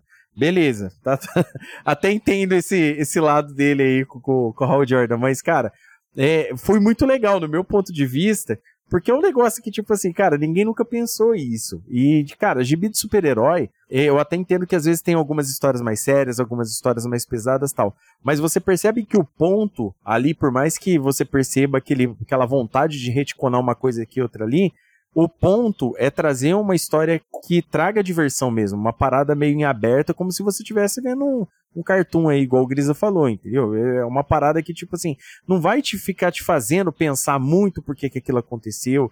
É, essa resolução, pô, vou precisar voltar em anos de cronologia para entender. Não. Do jeito que ele colocou aqui para você, você compra a ideia, entendeu? E é Dragon Ball porque, cara, a porradaria come quente vai comer quente mesmo. Só só fazendo um adendo sobre o Neza, para vocês saberem, o Neza, na verdade, ele é um deus protetor do taoísmo, tá? Pra, lá na China tal e tudo mais. Eles têm isso daí como um, um dentro da mitologia, é o, é o deus protetor do Tao. Tá, só para vocês saberem. Só que o Neza aqui, eles utilizam o mesmo nome e tal. É, é um, um, filho de um, de um antigo líder, de um antigo general tal e tudo mais mas é, a título de informação, né, da mitologia chinesa, não sei se foi, quem sabe, inspiração ou só se eles pegaram o nome porque o nome soa legal. Entendeu? Eu, Nesse sentido. Eu cheguei a pesquisar, era o que eu ia falar agora, na real. Ou sobre o, as referências de mitologia chinesa no NetB. Uh, ah, aquela super equipe que eu esqueci o nome, né? Que, que a Supergirl e o. que a Kara e o Dick encontram no passado de heróis chineses, uhum. eles são referências ao, aos quatro elementos, né? Os nomes deles Sim. são os quatro elementos. E o quinto membro deles, que é o que se sacrifica, é um dos principais preceitos do taoísmo, que é uma das, um dos, momen dos momentos que o taoísmo e o confucionismo se cruzam, é, que é o Jiran, acho que é a pronúncia. Deixa eu confirmar aqui no meu, no meu bloquinho de notas para não passar vergonha. Jiran, ou Tsujan é o conceito de assim. É traduzido às vezes como inação, mas ele não é inação. Ele é uma ação passiva. Ele é o estar correto consigo próprio, estar no lugar que você deve estar. É uma coisa muito importante no confucionismo e também no taoísmo, né? Que uhum. é a posição das coisas, assim, que uma, tradu uma tradução filosófica ocidental mais próxima que eu conheça é, uh, é equivalente acima equivalente abaixo, sabe? As coisas são. É, elas, independente da esfera que elas ocupem, elas são semelhantes. Então, tá, assim é acima, assim é abaixo. Hum. Tá, é, é uma parada hermética. Isso. O que, como, como boa parte do hermetismo, né, na real, é tipo, olha que bacana isso que os orientais fizeram, vamos mudar o nome. É, então. É. É, essa questão do hermetismo do, do assim, assim acima, assim abaixo, é, o, tem essa rima com o conceito do Jiran. E é isso, né? O, cada personagem desse, desse quinteto de heróis, eles representam o. São, representam esse conceito filosófico. E o que que o, o, o Wade está dizendo, e eu digo isso, o Wade está dizendo, não estou dizendo que é uma questão mega filosófica, muito pelo contrário, né? Ela é bem literal o, o, o, estar no lugar correto, né? Se, se, se prostar para, para ajudar a sociedade como um todo. Pensar no coletivo antes do indivíduo, que é o pilar do confucionismo. Uh, e, e ser isso é o personagem. É esse, ser essa coisa é o personagem que se auto-sacrifica para derrotar o, o demônio Neji no, no passado. E o personagem mais próximo disso, que é o Kal-El, é o personagem que se sacrifica para derrotar o, o Neji no, futuro. Assim, é uma, uma rima narrativa. Ele meio que já tá nos dizendo quando é este personagem com este nome que, que, que se sacrificou, que dos nossos personagens no presente, quem vai sacrificar é o Kal-El. O que também, de certa forma, é meio óbvio que é ser o Kal-El. Uh, uma outra coisa é que, por mais que o, o Neja uh, exista essa divindade, né? Embora ela seja uma divindade menor, uma divindade infantil e da proteção. É... Infantil não, né? Uma divindade infante, que é um deus criança. Uma divindade infantil pode ser uma divindade adulta, como Loki, é uma divindade infantil, mas um adulto. O, o, o Neja, ele é um deus infante que de proteção, etc, do taoísmo. E uh, acredita-se que é, ele tenha chego para a população chinesa e se transformado nessa divindade, etc ali pela, pela era do uh, Li Jin, se não me engano. Eu não, eu, não, eu não vou lembrar agora, mas eu sei que é o nome que eles usam pro, pro pai dele na história é o, o nome relacionado. Uh, e o personagem que a gente tem na história, ele é muito mais uma... É... Como é que eu vou explicar isso? Claramente inspirado, baseado uh, em... Tipo... É uma fábula, né, aí. É, é, a história dele é, é, é, bem uma fórmula de fábula, né? É, tipo, é um, um herói multicultural, o, uhum. o Naja, o, o Neja, perdão. E, tipo, tu tem versão dele na, no Krishna, por exemplo, é, é, é uma interpretação dele. E o que o Wade fez foi usar o nome dele e a, essa questão cultural, né, chinesa. Mas ele não é porque eu vi gente falando, né, ah, que é meio, é, é meio é, des, desconsiderado com a religião deles você pegar um herói para aquele povo e fazer um, ele um vilão. Mas não é o caso, porque o, o Neja, né, o demônio Neja, ele não é um. O demônio Lesa, até, né, pra diferenciar mais, ele não é este personagem. Tipo, dentro da lógica da DC, existe essa divindade e existe o demônio. São personagens diferentes. Sim, tanto que.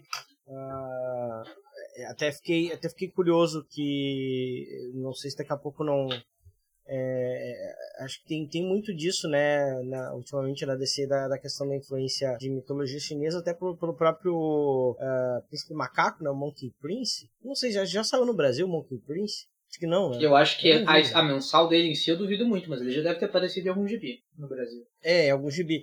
Mas é que é que é do Jin Lu Yang, né? Um sino-americano uh, premiado, cara que uh, escreveu Superman Esmaga Clã, e é um cara que, que tem tentado uh, colocar uh, esse tipo de, de influência cultural também. É, e daqui a pouco, eu não sei se daqui a pouco o, o, o Wade teve essa ideia aí de pegar o Nesa, usar esse nome, parte desse conceito, etc., de alguma forma na própria, sei lá, conversando com, com, com o Young, né? Porque tem muito disso, assim, né? O, pela carreira dele, o Wade tem vários quadrinhos que ele, que claramente ele, tipo, ele conversou com alguém, teve uma ideia muito doida e resolveu fazer o quadrinho, sabe? É, tem vários quadrinhos do Morrison, do, que o Morrison uh, claramente conversou com ele, que, que ele pediu alguma, né, alguma dica, alguma coisa. É, né, já que eles já, eles já eram próximos da, na, na outra vez que ele era, que ele, que ele é, na DC e etc. Tem vários exemplos disso na carreira dele, então é, é, dá pra ver uma influência bem legal ali. Dito tudo isso, uh, a gente falou que ah, conseguiram salvar o Clark no final, porque daí usaram o, o projetor da Zona Fantasma. E aí, só que, a, só que tem uma consequência, né? E a gente vai até pra, pra edição 6 já, depois disso.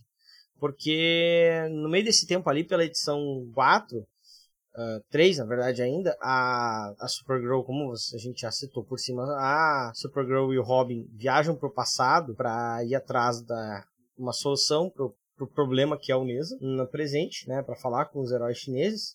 E na volta o, o ocorre um, um problema na, no, no, fluxo do tempo que eles estão usando para voltar e o, o, Robin vai cai no fluxo do tempo, né? Ele, ele, ele cai, ele, ele se solta da, da mão da Supergirl e vai parar em 1892. Né? E eles nem sabem onde ele, onde ele foi parar, né? Então, uh, a, a edição 6 já é dedicada a dar um jeito de saber onde está o Dick e, e, ir atrás dele para poder retornar ele ao, ao momento correto do tempo. Só assim, eu tô vendo aqui uma outra interpretação é, do, do Neza, e o Neza aparece também como filho do Li Jing, né? Ou do Jing Li, que é um general, e posteriormente o Neza se rebela contra esse general e cai para as forças místicas, né? Eu tô vendo o artigo da Wikipedia aqui, posso estar completamente equivocado. Mas também tem essa interpretação do Neza como um filho rebelde do Li Jing, é, o fio ah, general, isso, isso, isso, é também canônico, também é canônico de acordo com a mitologia é, é, que, é que essa questão de canônico não, não existia antes do, do... Foi o catolicismo que, que inventou esse negócio de canônico, não existia isso. Ah, sim, sim, sim, sim. verdade. Não, não, teve concílio Vaticano II do hinduísmo, né? É isso, tipo, não tem um conselho Vaticano do, da, da mitologia. conselho Vaticano II do hinduísmo. É, do, do taoísmo. Do taoísmo. Conselho Vaticano do Tao.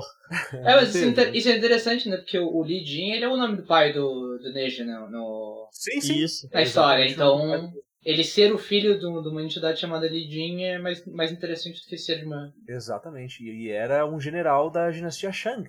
Então é, faz todo sentido. Isso aqui é, dialoga mais com a história mesmo, né? Do Mark Wade. E tem toda essa questão também do Neza ser um, um, um filho rebelde que cai para as forças místicas e acaba enfrentando o pai. Né?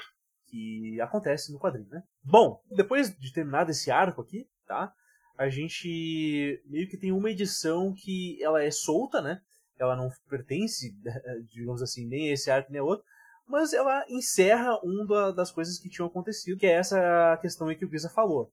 Porque o Robin acabou sendo perdido no espaço-tempo. Né? Enquanto a Supergirl estava viajando, é, seguindo o fluxo de Tachyons ali, é, em busca do Inês no passado, no caminho de volta ela acabou encontrando uma tempestade temporal, né, Grisa? E aí isso acabou fazendo ela perder o controle e acabou perdendo o Robin Dick Grayson no passado.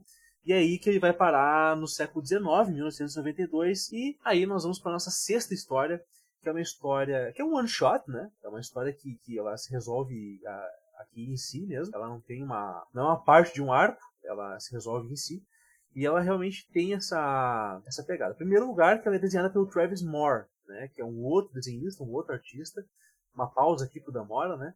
E eu acho o trabalho do Travis Moore bastante decente, assim. Eu achei, eu achei um ótimo trabalho, na verdade, que foi feito aqui. E é muito bacana porque traz de volta o Dick para suas origens, né? O Dick é um artista circense na sua origem. E essa história foi bacana nesse sentido, assim, né? Não sei o que tu achou dessa história, Léo. Olha só, eu gostei bastante dessa história. É, assim, eu acho que o grande charme, eu vou ser sincero, o grande charme dessa, dessa série de melhores do mundo, para mim, tá sendo o Dick Grayson ser o Robin nela, sabe? É, eu não sei se como isso vai desenvolver, até porque ele faz time skips no meio do, do arco, né? Tipo, agora, daqui tantos anos, anos depois, há tantos anos atrás, meia hora atrás, tal e tudo mais. Mas eu gostei muito, muito, muito de, deles revisitarem esse, esse amor do Dick Grayson pelo circo, é, é, o Wade fazendo uma citação, porque tem, tem uma história, não sei se vocês já leram, provavelmente vocês já leram, né? Um, um, um lugar solitário para morrer, né? Aquele arco que, que introduz o, o Tim. E, e, e, nele, dentro desse arco, tem umas histórias dos Novos Titãs, onde que o Dick Grayson vai visitar o circo que ele trabalhava tal, e tudo mais lá dentro ele pega uma nova, uma, uma conspiraçãozinha lá dentro, entendeu? E ele resolve esse problema. E, e, me lembrou muito o Mark Wade, é, tipo, brincando com, com esse detalhe do, do Dick não perder essa manha de, de observar tudo, de entender tudo, mesmo ele estando perdido ali. E também a, a perspicácia do, do, Dick Grayson, né? Porque assim, para muita gente o Tim Drake é o, é o Robin predileto, para mim é, para muita gente é, mas o Tim Drake, ele tem, ele tem a vantagem de ter sido o primeiro, ele tem o cara de ter absorvido é a maior parte boa do Batman como um todo, entendeu? É, ele tem aquele negócio, ele, ele é o substituto, é, talvez ele nem seja o substituto é, do Batman na, na falta dele, justamente pelo Dick ser muito peculiar. Todos os outros Robins têm uma faceta que, que lembra o Batman em alguma coisa. Ah, um era um artista marcial muito foda, o outro, o outro tinha tem um, limite, uma, um limite de violência muito exacerbado, o outro é filho dele e, e, e, tem conflito de querer superar tal e tudo mais. Não, o Dick é diferente. O Dick, ele absorveu tudo de bom que o Batman tem e a parte ruim que tem do Batman com ele é o conflito que ele tem sempre de tentar, pô, eu não quero ter isso dele eu não quero isso acontecer com ele e tal e tudo mais. E isso faz, inclusive, aí para quem acompanha a revista do Nightwing, tem também a belíssima história mais recente aí, onde que o, os dois se abraçam, tal, lá no, no túmulo tal. E, e, tipo assim, onde que um fala pro outro, é, abre o coração explicando esse tipo de coisa. Então eu gosto muito, em Melhores do Mundo, que o Dick Grayson seja o Robin. Essa história eu gostei bastante. É uma história totalmente descompromissada, né? Fora do, da, da história violenta e pesada que estava no arco anterior. Mas foi muito legal, cara. A resolução que ela teve é muito bacana. É interessante a, o, o texto do Age dentro disso daí, sabe? Isso mostra a, a, como, como ele é versátil, sabe? Ele consegue, tipo, pô, vai do, do mil ao zero do, do 15 ao 25, ao 30, do nada, sabe? Eu gostei bastante dessa história. Gostou também, Grisa? Ah, eu, eu assim, ó, eu, eu gosto bastante dessa história. Eu gosto até, é, eu tô inclusive, essa história me deixou mais até empolgado, porque o Travis Moore agora vai inclusive desenhar o, o Dick, né, na, nas primeiras edições depois da 100 agora que vão sair esse arco dele com os Titãs lá em Bloodhaven, né, uh, pós, pós crise sombria, é, é, o, é o Travis Moore que tá desenhando, né, vai, enquanto, quando você ouvir esse podcast, capaz de já ter saído uma ou duas, duas edições, pelo menos disso. É, então eu quero ver mais do Travis Moore desenhando o Dick, assim, é, é, é, eu gostei bastante. E eu gosto também de como ele aponta para algumas. Do Desculpa, eu tive que falar. Uhum, exatamente. Uh, e eu também gosto nessa, nessa edição específica. É, como eles apontam também para a questão não só do Dick, mas do próprio conceito é, visualmente falando, uh, do conceito de super-herói, né? O super-herói, a roupa de super-herói, né? O uniforme de super-herói, é uma coisa em sua essência meio circense, né? A roupa do Superman uh, é um bagulho relacionado ao, aos strongmen dos circos do início do século XX, né? Isso. É, isso é, isso é, isso foi calculado já na época por, por, por Sigil Schuster. Então aparecia ali o, o no circo o, o, o Clark como um strongman ali, inclusive ele ele é ele é meio ele é chavecado ali pra uma pra uma moça ali e tal ele até fica meio uh, né fica aquela carinha do né do Kansas né é meio, meio bobão assim e, e, isso é muito legal, né? Isso é muito legal, que eles estão sem capas, né? Enquanto estão o, o Dick e o Bruce estão uh, lá em cima, né? Estão no trapézio lá, estão sem usar máscara. Você vê bem como, como uniforme de super-herói ele tem essa inspiração circense, né? Como isso, isso de certa forma, é, faz uma conexão ali com a história. É bem legal isso. Eu, eu gostei desse, de, de, dessa piscadinha que o, que o Age deu para essas origens. E tu, Erika, o que, que tu achou? Cara, é, como eu falei antes, é, o, Tra Travis Travis Moore, pra mim, ele é muito chamativo. Assim, eu adorei. Cada, cada, cada, cada página, cada detalhe. É, ele é agressivo de bom. E as cores também são sensacionais. E eu não lembro qual muralha, se foi no do Lanterna Verde ou no do Asa Noturna. Sei que eu e Tuco, nós falamos de uma coisa e essa edição responde essa coisa, né? Que é sobre a, a descendência romana do, do Dick. Sim, sim, sim, exatamente. O, aqui, aqui eles fazem questão de desenhar ele não como uma pessoa branca. É, é. A gente falou, na verdade, nos dois sobre isso. Mas, de fato, em algum determinado ponto, é, a DC determinou que o Dick Grayson era romano e tinha ascendência romana. E isso foi sendo abandonado, a galera né, foi esquecendo. E realmente, nessa edição, a gente tem uh, isso sendo trazido à tona novamente, Eric. Tem toda, toda razão. É, eu, eu achei o plot, assim, do, da, da investigação do, dos criminosos, do roubo banco, eu achei meio bobinho. Mas até certo ponto é. eu fiquei assim, na real, essa história, entre aspas que eu vou dizer, se passa durante uma história bobinha da era de, bra de prata, assim, vou chamar de brata, que é entre prata e bronze. a área de brata. É... Porque, tipo, se isso, se isso fosse uma edição de, de melhores do mundo da, dessa era, uh, ia ser só essa história, sabe? Ia ser só esse negócio do, dos criminosos. É, e não é sobre isso a história. É sobre o, o Dick vivendo essa questão circense dele, que ele não queria perder. É, é sobre o Batman e o Superman terem encontrado ele sem muito esforço. É, é sobre a fabulosa mensagem dele de, ô oh, galera, vem me buscar, assinado Robin. É, E Muito sobre bom. a gente Muito ver essa, essa, essa, família de pessoas que usam colã colorido, hanging out, se divertindo. E que o Dick, além disso, ele é um cara muito competente. Mesmo quando ele era jovem, na época da história, ele desvenda o caso todo sozinho. É, uma história 100% Dick Focus, né? Completamente focada no Dick. É uma, história, é, uma história falocêntrica. Falocêntrica, exatamente.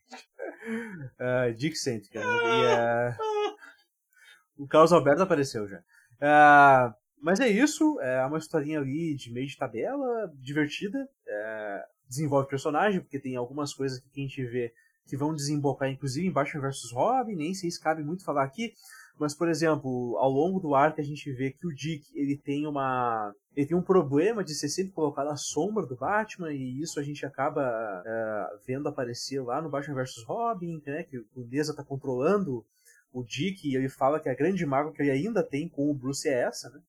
Ele meio que ter a sua existência apagada, a sua existência roubada pelo Batman e tal. Mas enfim, são coisas desse super arco que o Mark Waid está montando aqui entre é, World's Finest, Lazarus Planet e Batman vs Robin.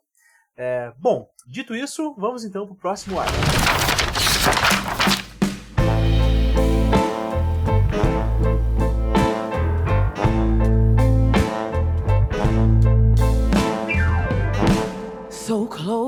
No matter how far. Every day, much more from the heart. Forever trusting who we are, yes. Cause nothing else matters. Never opened myself this way. Life is ours and we live it away.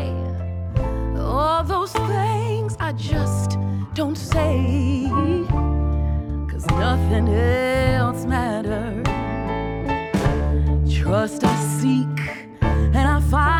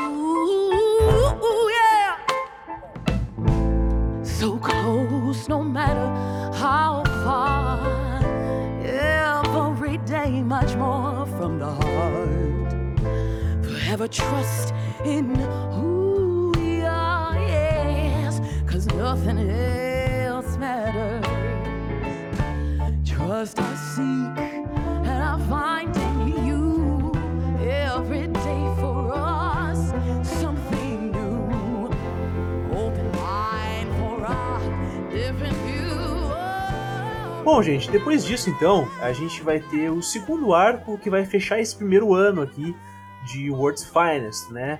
Que é um arco que o, o nome principal dele, assim, é Estranho Visitante. Eu não sei como é que tá no, no- no- na versão portuguesa aí da Panini, tá? Mas, é, enfim, uma tradução livre seria Estranho Visitante, em que a gente. Inclusive é o seguinte, Grisa. Eu quero que tu relembre para nós aí as primeiras palavras dessa primeira edição desse novo arco. É, eu ia falar disso agora se tu não me chamasse igual, assim. Que é Planeta Condenado, de Cientistas Desesperados, Última Esperança. Claro, não é só uma página, mas é, dá pra pegar claramente a referência a Grandes Aços Superman aqui, é, que é- é contar a história em poucos quadros, em muito poucas palavras. A diferença é que aqui a gente tem em cima Gotham City, né? Então é- é- já é outra história completamente. Ah, a gente vê que são outras pessoas ali, não é a origem do Superman que está sendo contada, mas é uma origem que emula em várias partes a do Superman. Né? E então, já depois já começa, inclusive já, já dá o, a página dupla com, com os créditos, né? Volta Dan Moura e começa esse arco. Que começa com eles, ah, tipo, com, com esse ah, cara que não é um bebê como o Superman, é um, um adolescente já, é, que foi mandado pelos seus pais para fora do mundo deles, que explodiu.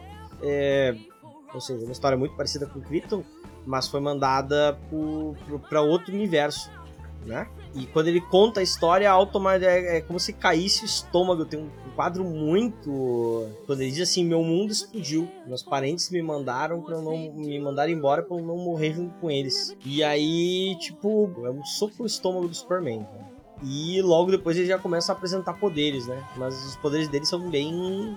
Uh, são, são, parecem um, um, tanto mais imprevisíveis. E aí o, o Superman decide pegar e levar ele pra. E, e, e levar com ele, né? Ele, ele, ele, teve uma, uma imediata. Uma imediata identificação com o David, né? Com o Margot, David, não, digo, o David. David Siquela. Né? Ah, isso é mais pra frente. Isso é mais pra frente. é isso. Já tá dando spoiler do final do arco, meu. Oh, desculpa, pessoal. Interessante também que tem a pequena citação, tem essa, essa homenagem ao, ao Star Superman. E tem aqui uma página, deixa eu só conferir qual é a página certinha. A página 7, se não me engano, do quadrinho que faz homenagem à capa do Batman e Robin 9, né? A clássica capa do Batman e do Robin botando a capa na frente, com o spotlight, né? Com o holofote em cima deles. E é belíssimo também. Uh, enfim, eu acho esse arco aqui, Léo, diferente do primeiro, porque o primeiro é uma grande cena de ação dividida em cinco edições. Assim, é um ritmo insano de acontecimentos aqui. E neste quadrinho a gente tem uma pegada um pouco mais dramática. Não sei se tu concorda comigo, porque todo esse lance do menino, né, do Robert, que vem lá de uma terra que está condenada, e você tem essa ligação imediata com o Superman, você tem um garoto que é meio instável, né, que vai usando seus poderes de forma meio atabalhoada, uma coisa meio Jason Todd, assim, né? E, e traz um peso dramático um pouco maior. Tu concorda com isso, Vel? Cara, concordo plenamente com você. É, aqui é o Mike, o Mike Wade mostrando que ele entende de sentimento também, né? Porque, assim, por mais que o Mike Wade seja um, um escritor de incríveis histórias em quadrinhos aí de super-herói ao longo da carreira dele, durante vários pontos da carreira dele, ele soube trabalhar a parte sentimental, a, a, o trabalho entre as pessoas, assim, de uma forma um pouco mais séria, né? Tipo, uma ajuda aqui. Por exemplo, ele foi o grande responsável de fazer o Demolidor sair daquela caranca tão pesada e colocar mais aquele clima do tribunal, que, que tem um ser humano ali por trás daquele, daquele vigilante, aquele tipo de coisa. Aqui, ele trabalhando, né? E aí a gente já entra naquela parada, né? é, ele colocando na vida do Superman um garoto pela primeira vez, porque, tipo assim, você percebe que é estilo retcon, porque, tipo, é a primeira vez que ele tá tendo, até, a hora que o Superman se explica. Pô, já tive a cara, mas a cara já era adolescente, já era mais madura. Eu não precisei ficar explicando o, o muito do certo e do errado para ela, né? Agora, no caso, o, o David, que é o garoto que aparece aí, o Superman, ele pega ele pelo braço, é, desde o começo com os poderes, vai explicar valores, vai explicar como é que é o planeta, aquela parada toda. E isso é muito legal nesse arco aí, porque ele dá um pouco dessa quebrada dentro do, do que a gente estava daquela ação desenfreada das cinco primeiras edições, mas ao mesmo tempo, aqui né, nesse, nesses perigos que estão acontecendo, ele traz de volta mais uma gama de, de vilões e trabalha aí o, o, o, o Coringa trabalhando junto com com, com chave, né, cara? Então, tipo, é muito louco como ele, ele, ao mesmo tempo que ele trabalha todo esse sentimentalismo, essa tutoria, entre aspas, aí que o Superman tá dando pela primeira vez para alguém de forma específica, tanto é que o, o, E ele mostra também que o Superman é propício a tomar algumas decisões, né? Que nem a hora que o Superman fala, pô, não tem jeito, a contingência é tirar os poderes dele e tal, aquela parada bem séria. Coisa que para quem já lê Superman há um bom tempo, inclusive se a gente comparar com o Superman mais, mais recente, ele já teria passado dessa fase, né? Ou seja, você percebe que é uma história bem mais lá atrás. Todo, todo, todo esse trabalho que vai sendo colocado aí pelo, pelo Age para trabalhar esse erro, essa, essa tentativa e erro, tanto do Superman, quanto do David, quanto do Batman, quanto do Robin, é muito interessante, sabe? E, tipo assim, são pontos específicos de cada, de cada pessoa, né? O Robin é aquele jovem, adolescente, traz o menino junto pra turma, aquela parada toda, né? O, o, o Batman é naquele ceticismo de sempre dele, entendeu? E o Superman tentando explicar valores, tentando explicar, olha, você sempre tem um caminho a seguir, sempre tem a, a, a decisão certa a ser tomada, aquela parada toda. Então, é, é, igualmente interessante os dois arcos, é óbvio que com, com temas e objetivos diferentes, mas eu gostei muito desse arco. Eu achei um arco, assim, excelente. É, ele fecha, ele fecha essa segunda, esse segundo arco de, de uma forma, assim, é, belíssimo, sabe? E mais uma vez tem, tem, tem resoluções aí que, pô, mais super-herói impossível, sabe? Mais, mais gibi de quadrinho super-herói impossível. Sim, sim. E assim, só fazer uma breve é, reflexão, porque a gente vive um momento da cultura pop em que o multiverso tá na moda, né? Uhum. O multiverso é utilizado de, de várias formas, a Marvel tá usando aí uh, nos cinemas e tal. E, cara, raramente a gente vê o um multiverso sendo usado para criar dilemas éticos, morais reais, né? Geralmente é aquela coisa de, ah, tem uma versão minha do outro mundo, ah, que legal, né? Uh, aí você pega um vilão que, ah, o vilão é várias versões dele e, tipo, você não consegue se conectar com nenhuma. Sim, Kang, eu estou falando de você. E a gente tem uh, aqui essa questão do multiverso sendo usado como um foco e como um gerador de um dilema ético real. Porque tem uma cena que o Robert é, vai encontrar os seus pais dessa É só, do desculpa. Mundo. Oi. O nome dele é David. Por que eu tô falando? Eu tô nessa de errar nome, né? é, ainda bem que dessa vez me corrigiu. É David, né? Isso, David Scala. É, porque tem uma cena que o David ele descobre que os pais dele existem nesse mundo aqui, né? Aí o que, que o David faz? Ele vai atrás dos pais, só que o que, que acontece? Quando ele chega lá, os pais dele é, perderam ele quando ele tinha 3 anos. Então, ele indo lá e conversando com eles, tentar ser filho deles, criar uma relação é, fake, né, uma relação falsa, é, só causaria mais dor tanto para os pais quanto para ele. E esse é um momento muito tocante do quadrinho, de verdade. Foi um momento que eu me emocionei real. Até o Superman abraça ele, a gente tem uma splash page linda, né?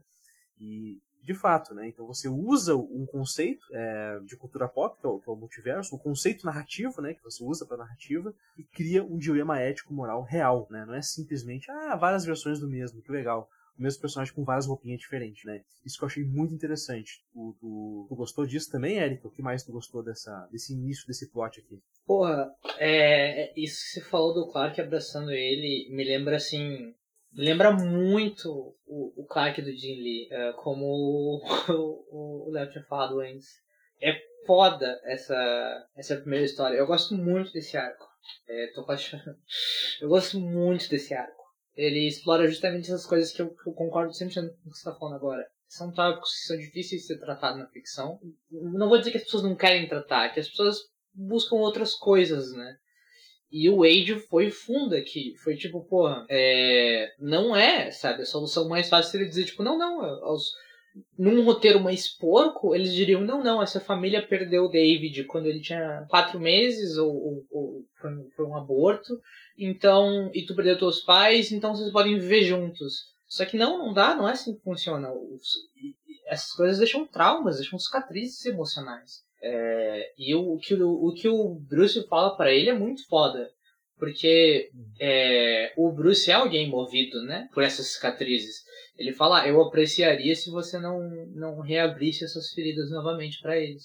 E uh, eu, mais pra frente, né? Pra, fora da, da primeira edição do, do, do arco em si, a gente vai ver a interação dos outros personagens do universo DC com o David e vai aquecendo mais, assim, você vai sentindo um calorzinho, mas. Mas essa primeira edição era puro sofrimento, era puro soco no estômago. É, o moleque perdeu os pais, o moleque tem que perder poder, não sabe controlar, o super-homem. É, a única vez que ele teve que lidar com alguma coisa assim. É, não está mostrado no cânone como ele lidou, mas o Marco Wade dá a entender que ele lidou como ele lidou na Era de Prata, então ele não lidou muito bem, foi a Supergirl. Ele tá tentando melhorar agora, e é o que o Léo falou. Pô, esse não é o super-homem que a gente tá acostumado, esse é o super-homem no início de carreira. Ele comete erros, ele tá aprendendo. Uhum. E o David é um excelente exemplo disso. É... Ao, ao, mesmo, ao mesmo tempo, esse quadrinho dá, tem até um. Esse arco até dá algumas, alguns hints, assim, como se ele já fosse, na verdade, pós-crise, né? Porque quando a gente já falou, né, que os vilões aqui são o Chave e o Coringa, quando o Coringa é apresentado, ele faz uma clara referência ao fato que ele matou o Jason Todd. Ou, ou no mínimo que ele quer matar.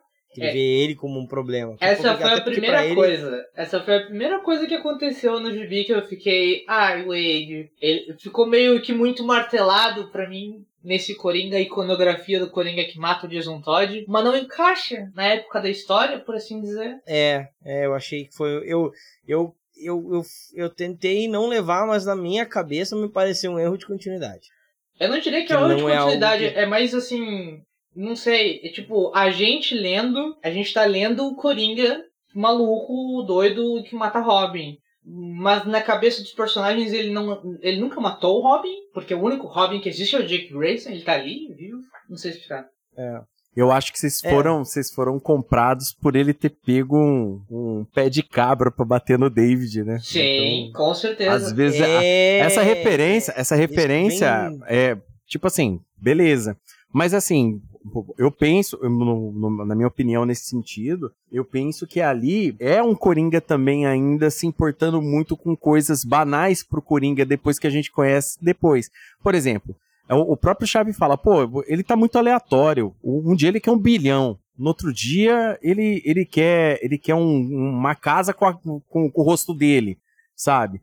E, e, e, ele ainda se importava com coisas como a identidade secreta do Batman, a identidade secreta do Super-Homem, aquele uhum. tipo de coisa.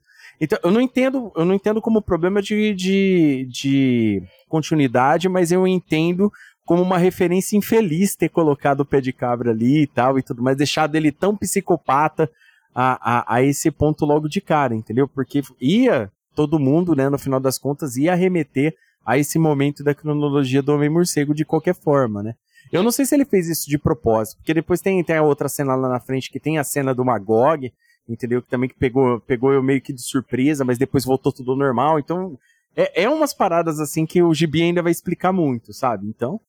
Eu acho que depois que você me chamou atenção para isso, por mais que eu, né, obviamente li, mas eu não, não, não, não ficou na minha cabeça isso do Chave falando, né? Não, uma hora ele quer um milhão, outra hora ele quer uma casa com a cara dele. Eu acho que o Wade tá escrevendo o Coringa como se o Coringa fosse tipo. É, aleatoriamente, ele é ou o Coringa da Era de Ouro, ou o Coringa da Era de Prata, ou o Coringa da Era de Bronze, e ele fica rodando, entendeu? Ele não é tipo, de, de cinco semanas em cinco semanas ele é um. Não, não, ele, ele, ele é borderline. É porque. É de... porque são três Coringas, né? Nossa, não lembra dos três Coringas, não.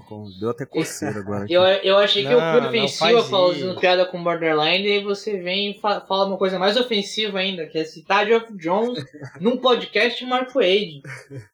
Desculpa, my fault. Não, mas sim, sim, é, realmente ficou perdido essa questão do pé de cabra, mas eu acho que é mais uma referência visual mesmo, assim, eu não entendi como uma, uma questão de que, ah, vou fazer que nem eu fiz com Jason, porque não tem Jason, né? Então eu acredito que seja mais uma referência visual mesmo, para remeter aquele acontecimento horrendo, né, que foi a morte do Jason Todd, mas não senti assim que, se tu for ver, não contradiz o Canon, né?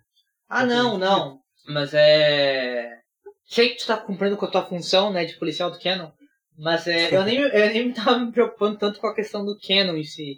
Era mais assim, uh, eu sabia, e, aliás, não é que eu sabia, eu sei que o Wade sabe que ao pôr um pé de cabra na mão do Coringa, as pessoas vão pensar no, na morte em família, e acho que talvez ele devesse ter feito referências para coisas mais da época do, do, do Sim, Dick a referência foi bem, foi bem feliz mesmo, eu também achei. É, uh, mas assim, em contrapartida, o Chave tá com o visual do, dos anos 90 e eu adorei. Então, o que que eu sei, né? Talvez eu seja uma daquelas pessoas que se fosse editora eu, eu ia burlar as ideias criativas maravilhosas do Wade. É... é, o visual do Chave tá fantástico. Sim, não, não tem defeito, não. O, o Chave tá maravilhoso. O background, aliás, o update que o. a atualização que o, o Age deu pro, pro background do. Meu Deus, gente. Parece que eu, eu, eu, eu, vim. Não, eu vim morar. Não, não, eu tô. Eu tô atônita com o meu uso do, da língua anglófona em cima do meu, do meu lusitano aqui. É, a atualização que o Age fez no passado, né, na história do, do Chave, é maravilhosa, né? Porque ele, aquele mito do que o ser humano usa 10%, 20% do cérebro, ah, sim, é, sim, sim. bosta nenhuma. E era a origem do Chave. É, achei muito Não, legal, teve assim. Hora, teve uma hora que começou a falar assim, ah, porque o ser humano usa 10%. Eu falei, ah, Wade, não, não vai fazer isso, né, meu velho? Aí depois ele vai vir com essa. E era uma bobagem. Ah, esse é o meu Mark Wade. meu Mark Wade tá vivão. Cara, muito bom essa parte, né? E é, essa ah, parte é outra que o, que o Dan Moura.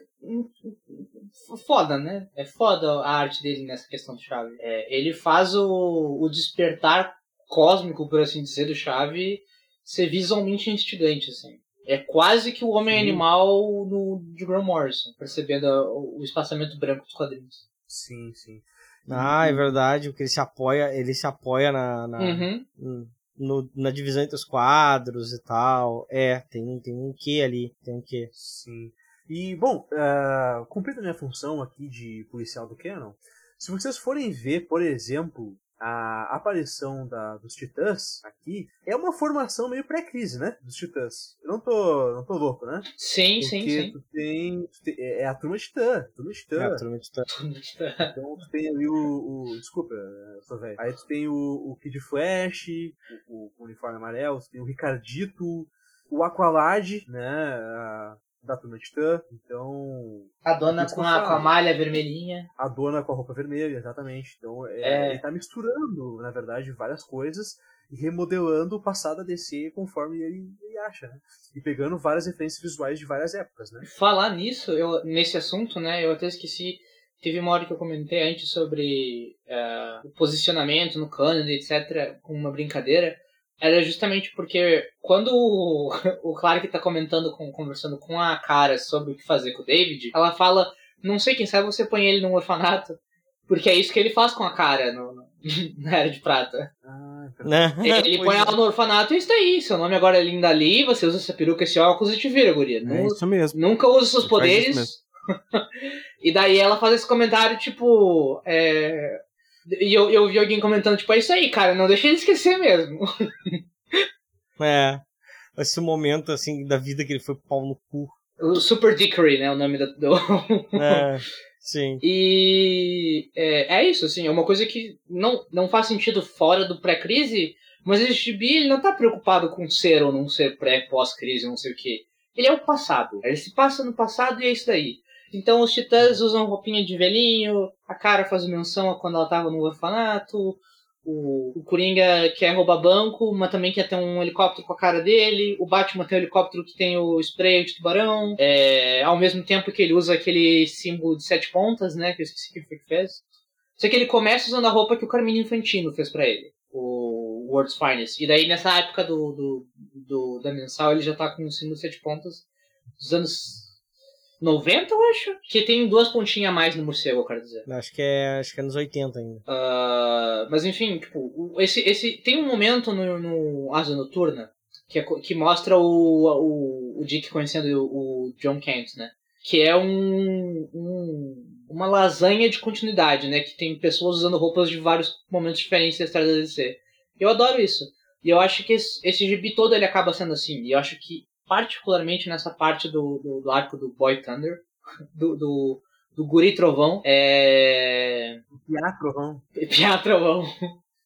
Piá Trovão. É, é particularmente. É, é mais chamativo, assim, né, nesse, nesse momento. Que tu tem super vilão dos anos 90, com super vilão dos anos 70, com herói dos anos 60, com não sei o quê. E tudo isso com todo mundo usando celular com touchscreen e, e tablet de desenho. Uma parada meio Vingadores Eternamente do, do Buzek e do, do Pacheco, né? Assim. Tu pega o. Tu pega tudo, bota tudo junto, misturado e deu bobó. É, tu pega os teus personagens favoritos na, na, nas tuas skills, nas, nas, tuas skins favoritas e usa ali, ó, a desculpa do viagem no tempo e foda-se, segue a vida. Eu achei bacana, assim. É... Bom, gente, aí acho que é isso. É... Depois a gente caminha pra um, pra um, pra um... Tem uma cena bem bacana, na verdade, que é de uma, de uma inundação em Gota, né? Uma inundação em Gota, então essa foi canonicamente a primeira inundação de Gota, não foi aquela do, do, do Trono de Atlântida. Então, é, eu, eu tô cumprindo essa função. Então a gente tem isso, né? E aqui a gente tem aqui também um vislumbre maior do Coringa. Enfim, até que a gente vai ter esse encerramento na edição 10? 11. Edição 11, exatamente.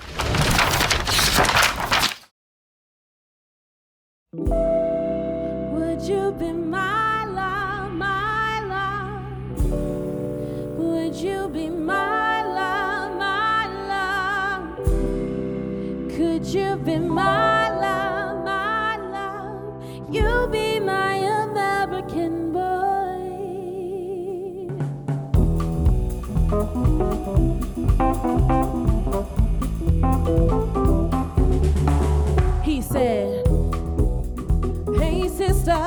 It's really, really nice to meet ya. I just met this five foot seven guy who's just my type. I like the way he's speaking, his confidence is peaking. Don't like his baggy jeans, but I'm I like what's underneath them. And no, I ain't been in my age. I heard the Cali never rain.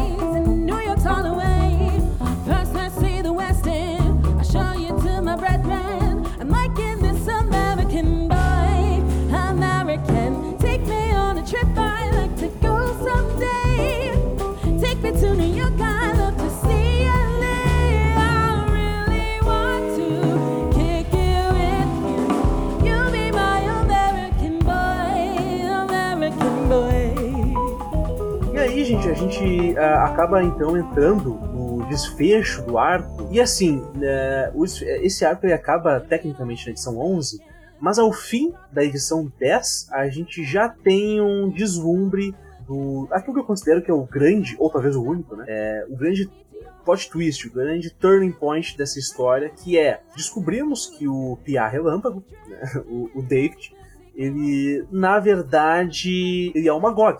O Magog, para quem, quem não lembra ou para quem não conhece, ele é o grande vilão da história Reino da Manhã. Que, como eu disse, a gente disse lá no começo, né, é o grande sucesso comercial da, da do, do Wade. Muitas pessoas, quando pensam em Mark Wade, já pensam em, em Reino da Manhã. E, então a gente tem aqui essa, essa historinha. Então a gente pensava que estava vendo ali um novo personagem, né, e tal. Fomos enganados, como diria o, como diriam um determinado personagem por aí. E a gente descobre que na verdade ele é o Magog. E é legal, Grisa, porque a gente também tem aqui. Não é um retcon, né? Certamente não é um retcon. Mas ele dá uma contextualizada bem bacana pro próprio personagem Magog, né? O que tu acha disso, Grisa? Sim, sim, eu, eu concordo. Eu concordo com essa afirmação uh, sobre uh, começar a servir como uma contextualização do Magog, porque eu acho que é um é, é, assim, Reino da Manhã é uma baita na história. Mas eu acho que o Magog ainda é a, a, a o calcanhar de Aquiles. Não, é, ele é só história. um herói malvado, né? Ele é só é... O, o, avatar do Authority. Basicamente é isso. É, ele é, ele é um ele... personagem do Rob Life. É, é. Sabe? E, e, nisso eu acho que aí a gente é, é, é, é mostrar tudo isso para ir agora no final apontar para é, o Magog e o Gog é, no final da edição 11, isso, isso faz faz bastante sentido no final das contas, né? É, que no final ele até, ele até recebeu é, boas lições aqui, mas ele acho que ele não teve tempo suficiente para se dedicar a elas e absorver elas da maneira mais correta. Há uma humanidade nele, há uma tentativa, mas ele vai parar num lugar que tipo que o que ele aprendeu não, o que ele aprendeu né, né, nesse momento, nesse momento dele com o Superman, não vai servir de nada. Sim, sim. E bom, vai ter que ser outra pessoa, se tornar alguém diferente para poder sobreviver. Ele, porque ele vai ele fala ali, né? Uh, porque o que acontece, né? O Chave consegue invadir a Fortaleza da Solidão, que o, o Superman uh, tá para tirar os poderes do David, porque o David quase matou o Coringa, um, tipo, deixou ele com as mãos viradas em, um bando de, de, de churrasquinho. Uh, e e o, o Chave entra e aciona a nave do, na, pela, a qual o David veio do universo dele. Pra, porque ele quer ir para outro universo, né? O Chave quer ter outras experiências malucas para desbloquear cada vez mais dentro da mente dele. Pra ter uma, um horizonte maior. É, o Chave quer a chave para o multiverso. É, e ele quer a chave para o multiverso, né? Para descobrir mais ainda do que ele sabe, para ampliar, né, a própria consciência dele e que é o que ele faz sempre através do, de, de, né, dos compostos químicos, etc, tal, tal, tal, né? Uh, e, e, apesar de derrotarem o Chave, tudo a, a nave já está acionada e ela já vai para frequências vibracionais diferentes, então não dá nem para interagir mais com a nave. Simplesmente a nave vai ir e eles nem sabem bem para onde. Sim, sim. E eu achei interessante também que se a gente for pegar. A gente conhece Superman previamente, todos nós, certo? Só que se tu for pegar o recorte que o, o, o David teve com o Superman, com o Clark, talvez ele possa criar dentro da cabeça dele uma narrativa de que o Clark falhou com ele, de que o Superman falhou com ele, entende? É, e por isso talvez tenha essa. já estabeleça relação prévia de mágoa entre ambos, né? Tu, tu acha que isso, essa avaliação tá correta, Léo? Ó, vamos lá, cara. É, é, é, é muito conceito ao mesmo tempo, né? Em, em, primeiro lugar, gostaria de dizer que, não sei se vocês sabem, né? Eu já falei isso lá no meu podcast e tal, mas O Reino da Manhã é minha história de quadrinhos predileta. É, é, para mim é uma história que eu já li, reli, amo de paixão. Gosto muito dessa história, uma história que me impactou muito quando era moleque, né? Eu li na adolescência, depois eu li adulto, li recentemente, li para fazer podcast, li para para isso, li ou seja, sempre que eu tô relendo eu pego alguma parada nova, né? Como qualquer outra leitura aí que o tempo vai fazendo com a gente. E me pegou muito de surpresa a hora que, que troca, né, aquela virada de página pro, pro, pro David ameaçando matar o Coringa, né, eu vou te matar, uma hora ou outra eu vou te matar, e de repente tá lá ele como Magog, né, ameaçando o Coringa, né, pra quem leu o Reino da Manhã, é o Magog que mata o Coringa. Então, tipo assim, é... depois toda essa criação, depois desse, do arco, do, de todo esse, esse problema do David é, ser, ser preso pela culpa, né, de ter matado, de achar que matou os pais dele, aquela parada toda, de depois o Clark não tá acertando muito com ele, tentar toda aquela tratativa, depois no final ele fala, não, pô, a culpa é minha, aquele bang todo. O Clark não encontrar uma forma de salvar, parar a operação da máquina e tudo mais, pode ser que dali para frente seja trabalhado isso no garoto de alguma forma, um, um, uma culpa, né? Tipo assim, ele culpar o Clark de alguma coisa. E isso que depois, se a gente parar para pensar que depois isso daí lá na frente pode virar, culminar num universo paralelo, algo como foi o Reino do Amanhã, pela, pela crítica à forma que o Superman age, ah, porque ele não queria matar bandido nenhum, ah, porque ele deixa as coisas acontecerem por causa disso. Ah, porque ele é muito isso aqui, porque ele é muito bonzinho aqui, ele é escoteiro aqui, escoteiro ali.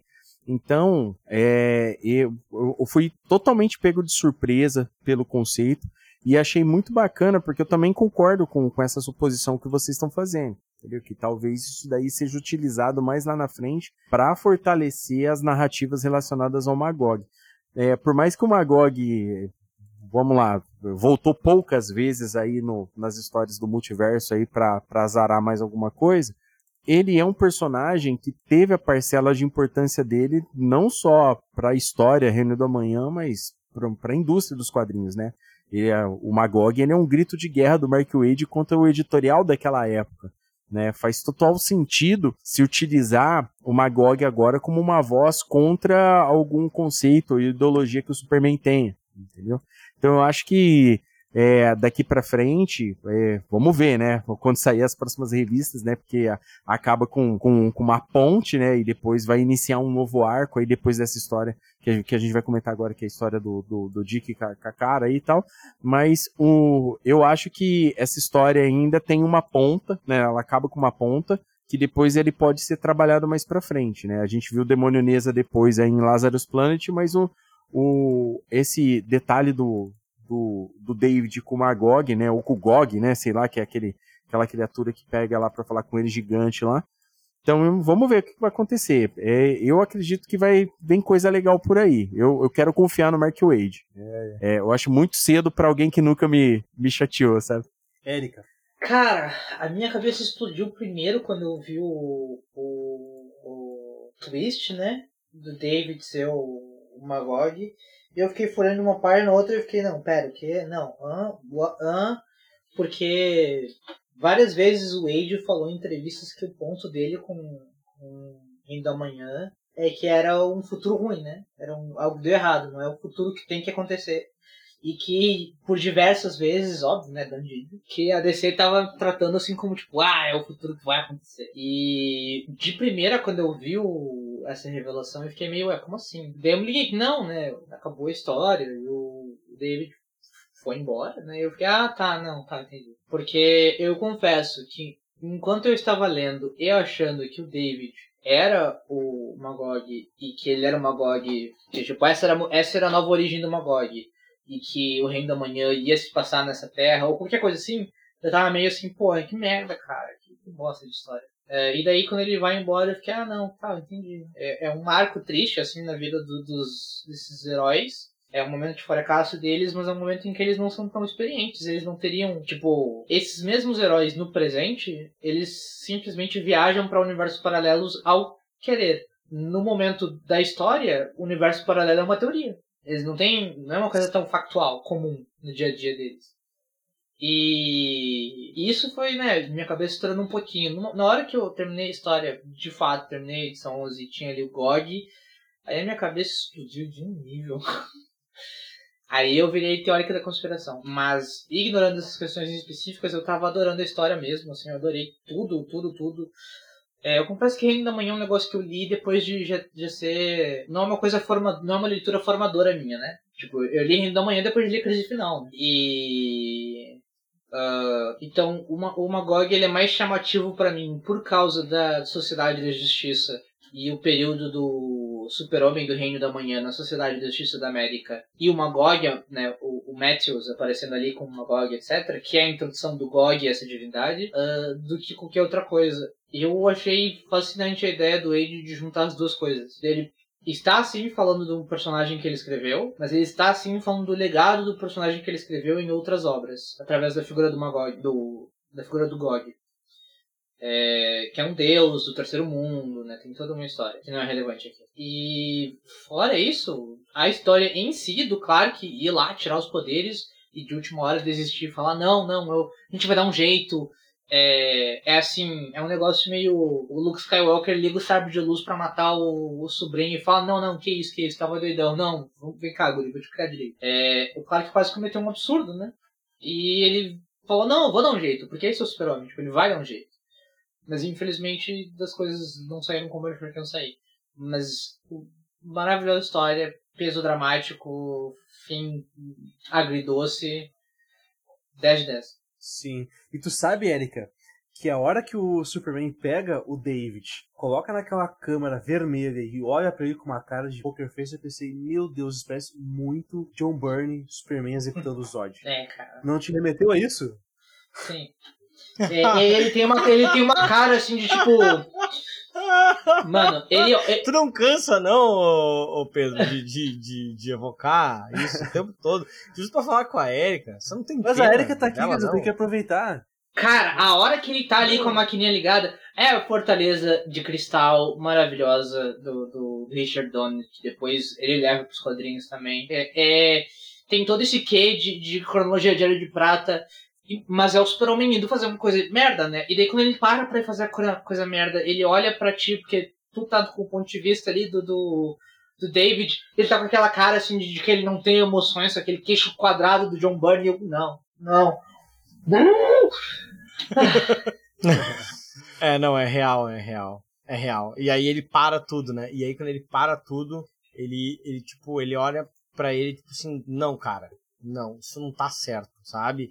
E, e é como se a gente estivesse vendo em tempo real uma, uma, um desenvolvimento, né, do, uh, do Clark, né? Uh, inclusive com, com o, o, o Dick lá atrás, tipo, se surpreendendo. Como assim? Ele não ia fazer o bagulho? Ele não ia atirar ali? Por quê? Como assim? Por que, que ele parou? Já estava decidido, sabe? Uh, então, isso mostra bem que as coisas mudaram de uma certa forma. E essa decisão pode ter causado muitos problemas, né? Sim. Porque o rapaz, hum. tendo os poderes, ele pode usar esses poderes pro mal, né?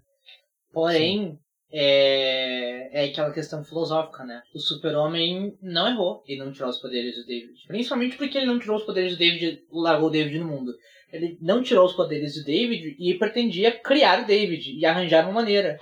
É, ia ser o novo sidekick do, do. ia ser o Jason Todd do. Tenho medo da frase que eu acabei de dizer na minha cabeça. É que ele ia ser o Jason Todd do Super-Homem.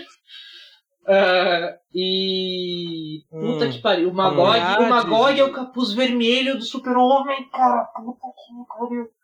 Uh, enfim. Já apanhou de pé de cabra. Terceira, terceira. Meu Deus, caralho, mano! É, ele já apanhou de pé de cabra, é. Já voltou Fa com faz sentido, viu? Já voltou com a skin diferente. Meu Deus, cara. Caralho. Sim. É real, sim. é real. Isso é, é, só falta só falta a causa que vai é, fazer o, o, o Magog aparecer depois no futuro ser um soco na barreira da realidade. Vai ser, vai ser. Calma, calma, vai ser. Aí, aí não, não, se, não, se, se o se o Wade, se o Wade conseguir referenciar o, o Prime nessa revista, eu. O Magog, eu o Magog vai, vai dar soco na barreira da realidade para voltar pro universo principal, vai ver. É. Mas o que é, não, é, se, não se esqueçam que ele, tem o ele... chave buscando portas pro multiverso, né? É, não, é, o, o, Magog vai, o Magog como um bom personagem inspirado na Image, ele vai, ele vai viajar pelo multiverso na base da porrada. Ele vai atirar com um trabuco na, na, na, na purária, na parede. Enfim. É um trabuco que abre portais. É, não é um trabuco. Não, não é uma portal gun, é uma portal machine gun. É, Isso. Eu, o que eu ia dizer é que o super-homem, visto que ele queria salvar e educar o David, e se o David crescesse e virasse um super-vilão, seria consequência das escolhas do David, não do Clark não ter tirado os poderes dele. É aquele negócio da pena capital, né? É, o Batman Sim. não é responsável por nenhuma das atrocidades que o Coringa comete. Não é, não é tão fácil como simplesmente o Batman poderia matar o Coringa a qualquer momento. Não, é porque é clássica, né? Se tu, se tu mata um assassino, o número de assassinos do mundo se mantém o mesmo. Exatamente, exatamente. When I was 13, I had my first love. There was nobody that compared to my baby, and nobody came between us or could ever come above. He had me going crazy. Oh, I was starstruck. He woke me up daily. Don't need no Starbucks. He made my heart pound and skip a beat when I see him in the street and at school on the playground. But I really wanna see him on the weekend. He know he got me dazing, cause he is so amazing. And now my heart is breaking, but I just keep on saying.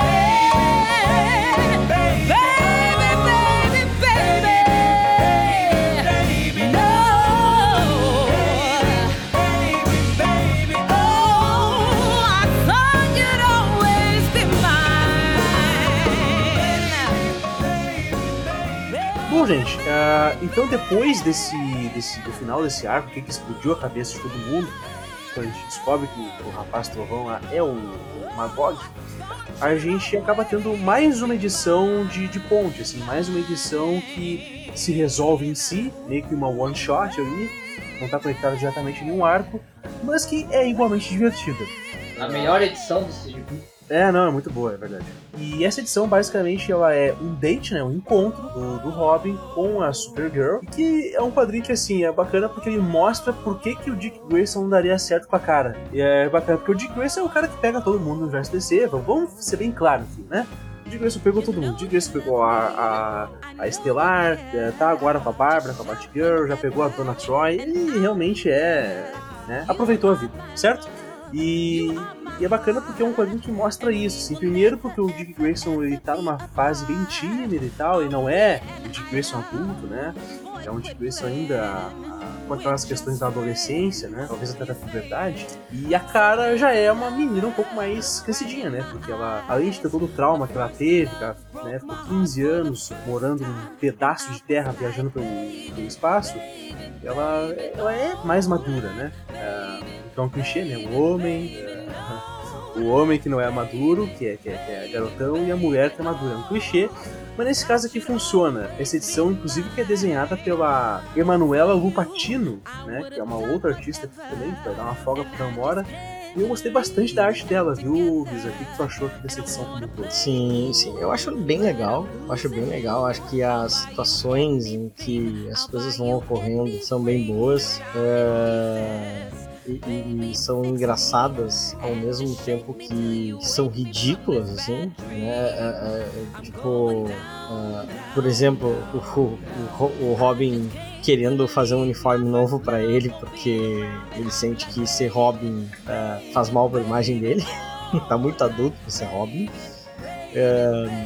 Ao mesmo tempo umas coisas bonitas, né? Como por exemplo, é, tem uma página ali que a cara tá, tá falando pro, pro Superman o que, que, o que, que ela achava do, do Dick antes dele sair nesse encontro. E é e até uma coisa bem, bem bonita, também meio, meio triste, né? Porque a gente, a gente já sabe que já não é mais isso da perspectiva dela via o, o, valor do Robin, né? E depois as coisas vão ficando simplesmente ridículas apenas, né? O Dick fazendo a conversa só sobre ele, né? toda a situação bizarra que acontece na rua, etc, etc. Eu, eu gosto bastante desse quadrinho, assim, por ser essa história de. É, é, é uma, é meio que um episódio que poderia ser a parte de um, um filme de comédia romântica de super-heróis. E aí, Léo, o, o que, que tu achou do, do Robin e da Supergirl tendo um date com roupa de Robin e Supergirl? Cara.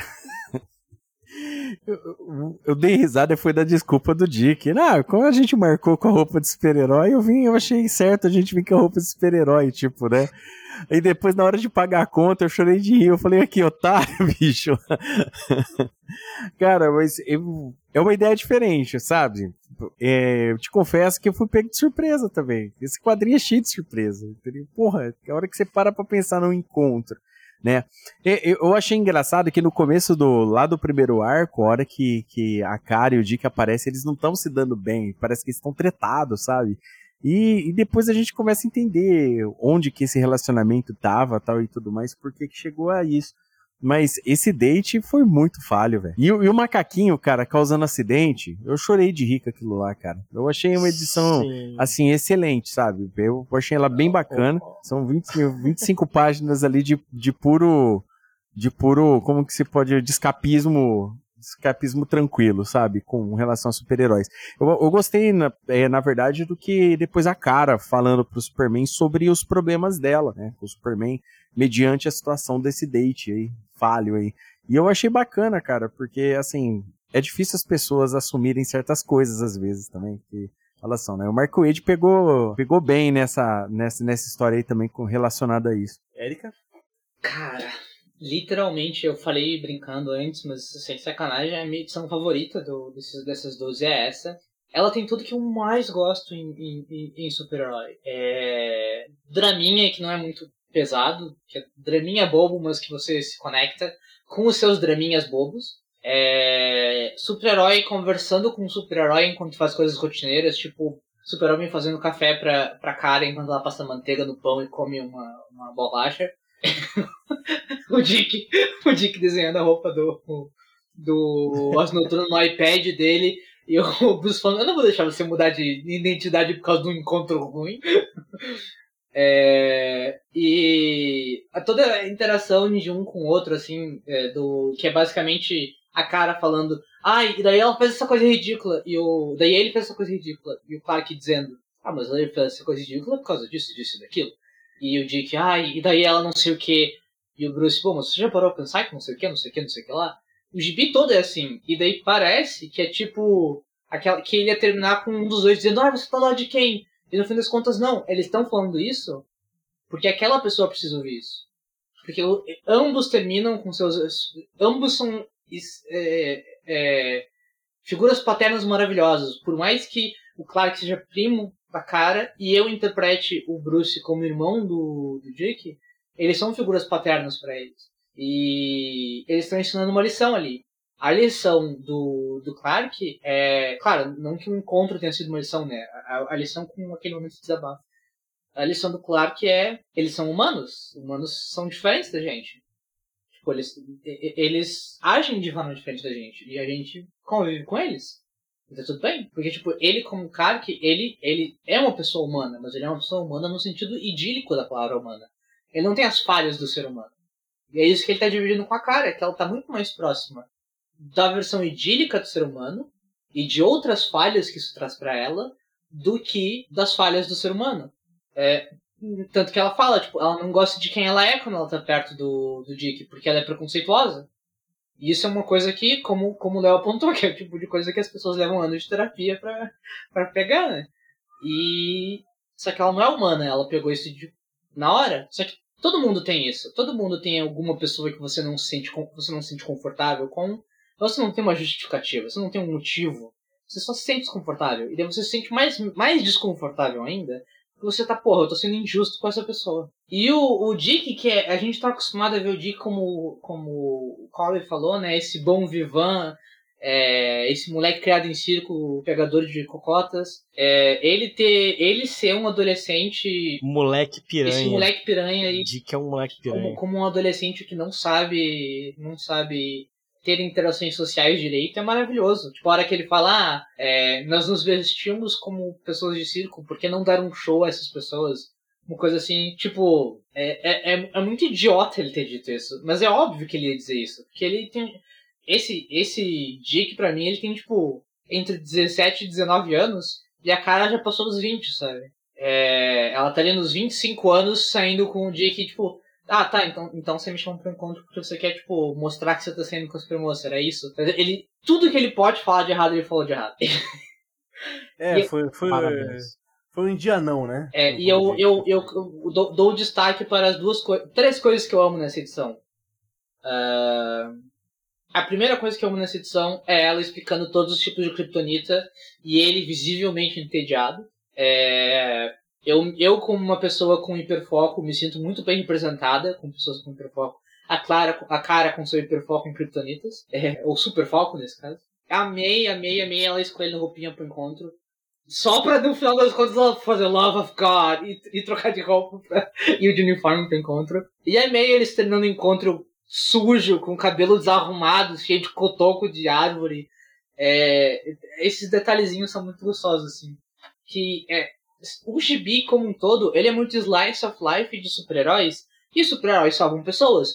E enfrentam ameaças cósmicas e coisas assim. Então tem disso no resto do gibi. Mas ele ainda é sobre a emoção das pessoas. Essa edição, ela é só o slice of life. Quando acontece uma hecatombe que os super-heróis precisam resolver, a hecatombe é velhinha cruzando a rua enquanto um caminhão é derrubado e ele tava cheio de bola de boliche e tem um macaco pulando por aí gritando. Assim, ó, essa edição é tipo um, um episódio de Master of None com os super-heróis. Uh...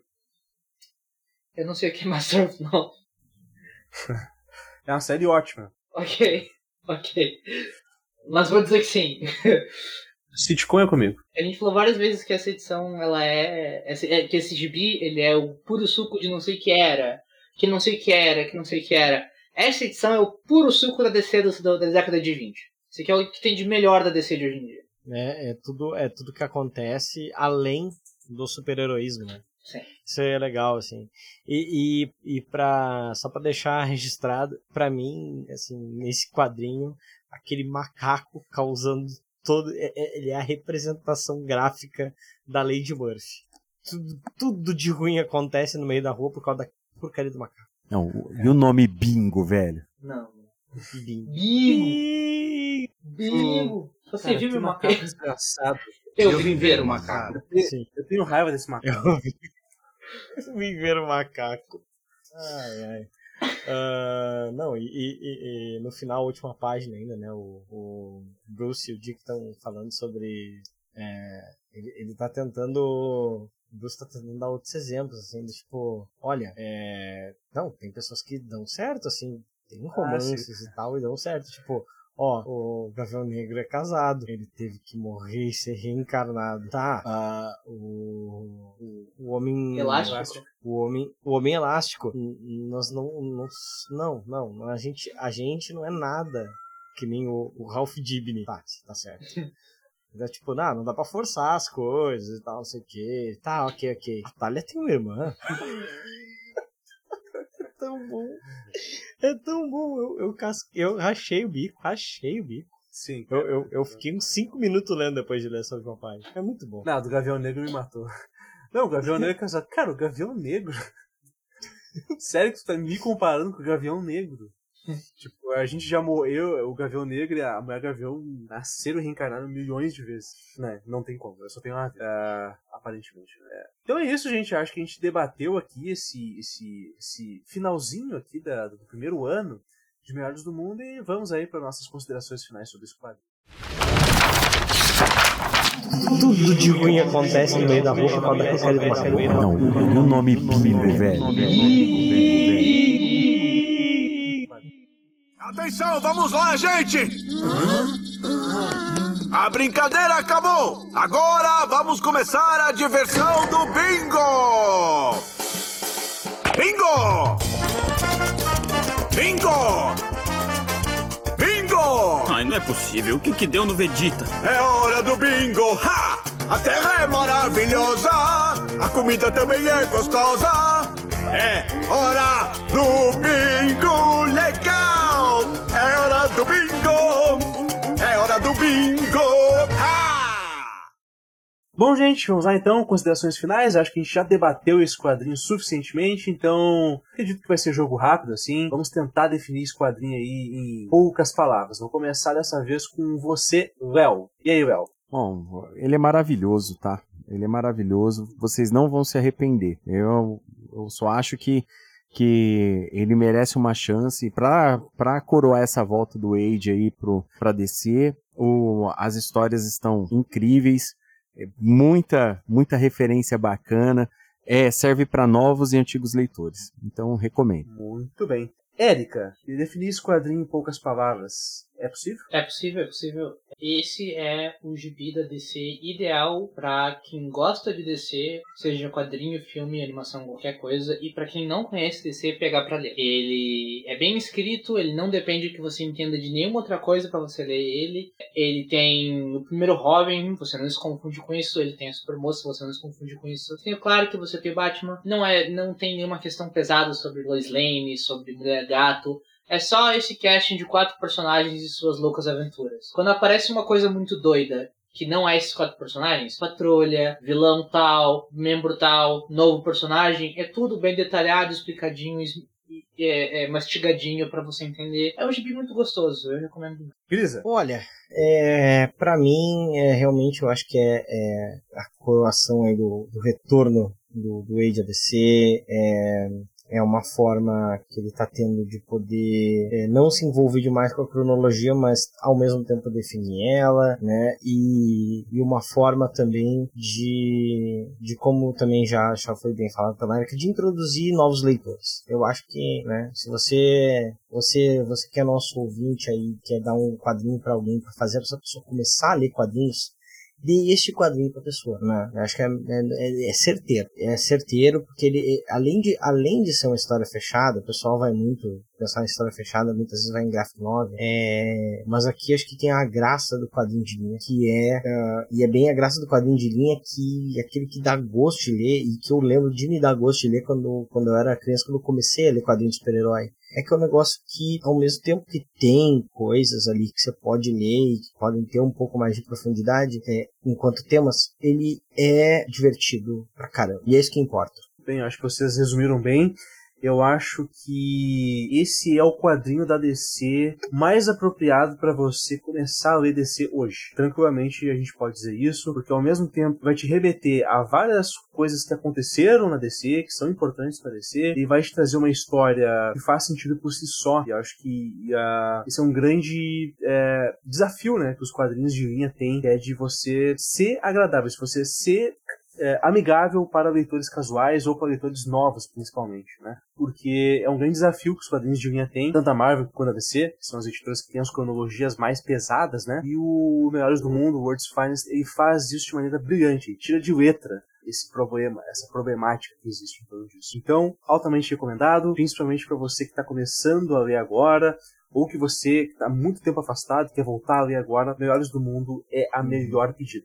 E inclusive recomendo, se você ler esse quadrinho, é, gostar bastante e quiser já se atirar, ler mais coisas e tal, é, já pode aproveitar o gancho do primeiro arco, pode ir lá ler Batman vs Robin, que explica outras coisas que acontecem antes, mas enfim, que daí tem a ver com o Demônio Mesa, né? Uh, também é escrito pelo Wade, então segue numa mesma retilínea e ele vai dar em Lazarus Planet, que tem bem mais pessoas escrevendo, tem dá uma abertura, começa a dar uma, uma ideia de como é que as coisas estão hoje na cronologia atual, para você daqui a pouco chegar em algum lugar e se interessar, chegar a algum, algum personagem que você olha assim, olha, legal isso aqui, vou dar uma, uma, uma olhada. Até sobre isso a gente tem, é, eu separei aqui numeração, a gente uh, fala é, sobre, principalmente sobre Lazarus Plant no, no nosso no Moralha Talks, né? A gente fala nas edições 5, 6, 8 até a 12 e na edição 14, né? A gente falou sobre todas essas edições, então é, fica a dica aí. A gente também vai organizar isso, já deve ter daqui a pouco organizado é, numa playlist lá no nosso Spotify, quem nos acompanha para essa plataforma. Muito bem, muito bem lembrado. Então é isso, gente. Vamos para o nosso encerramento.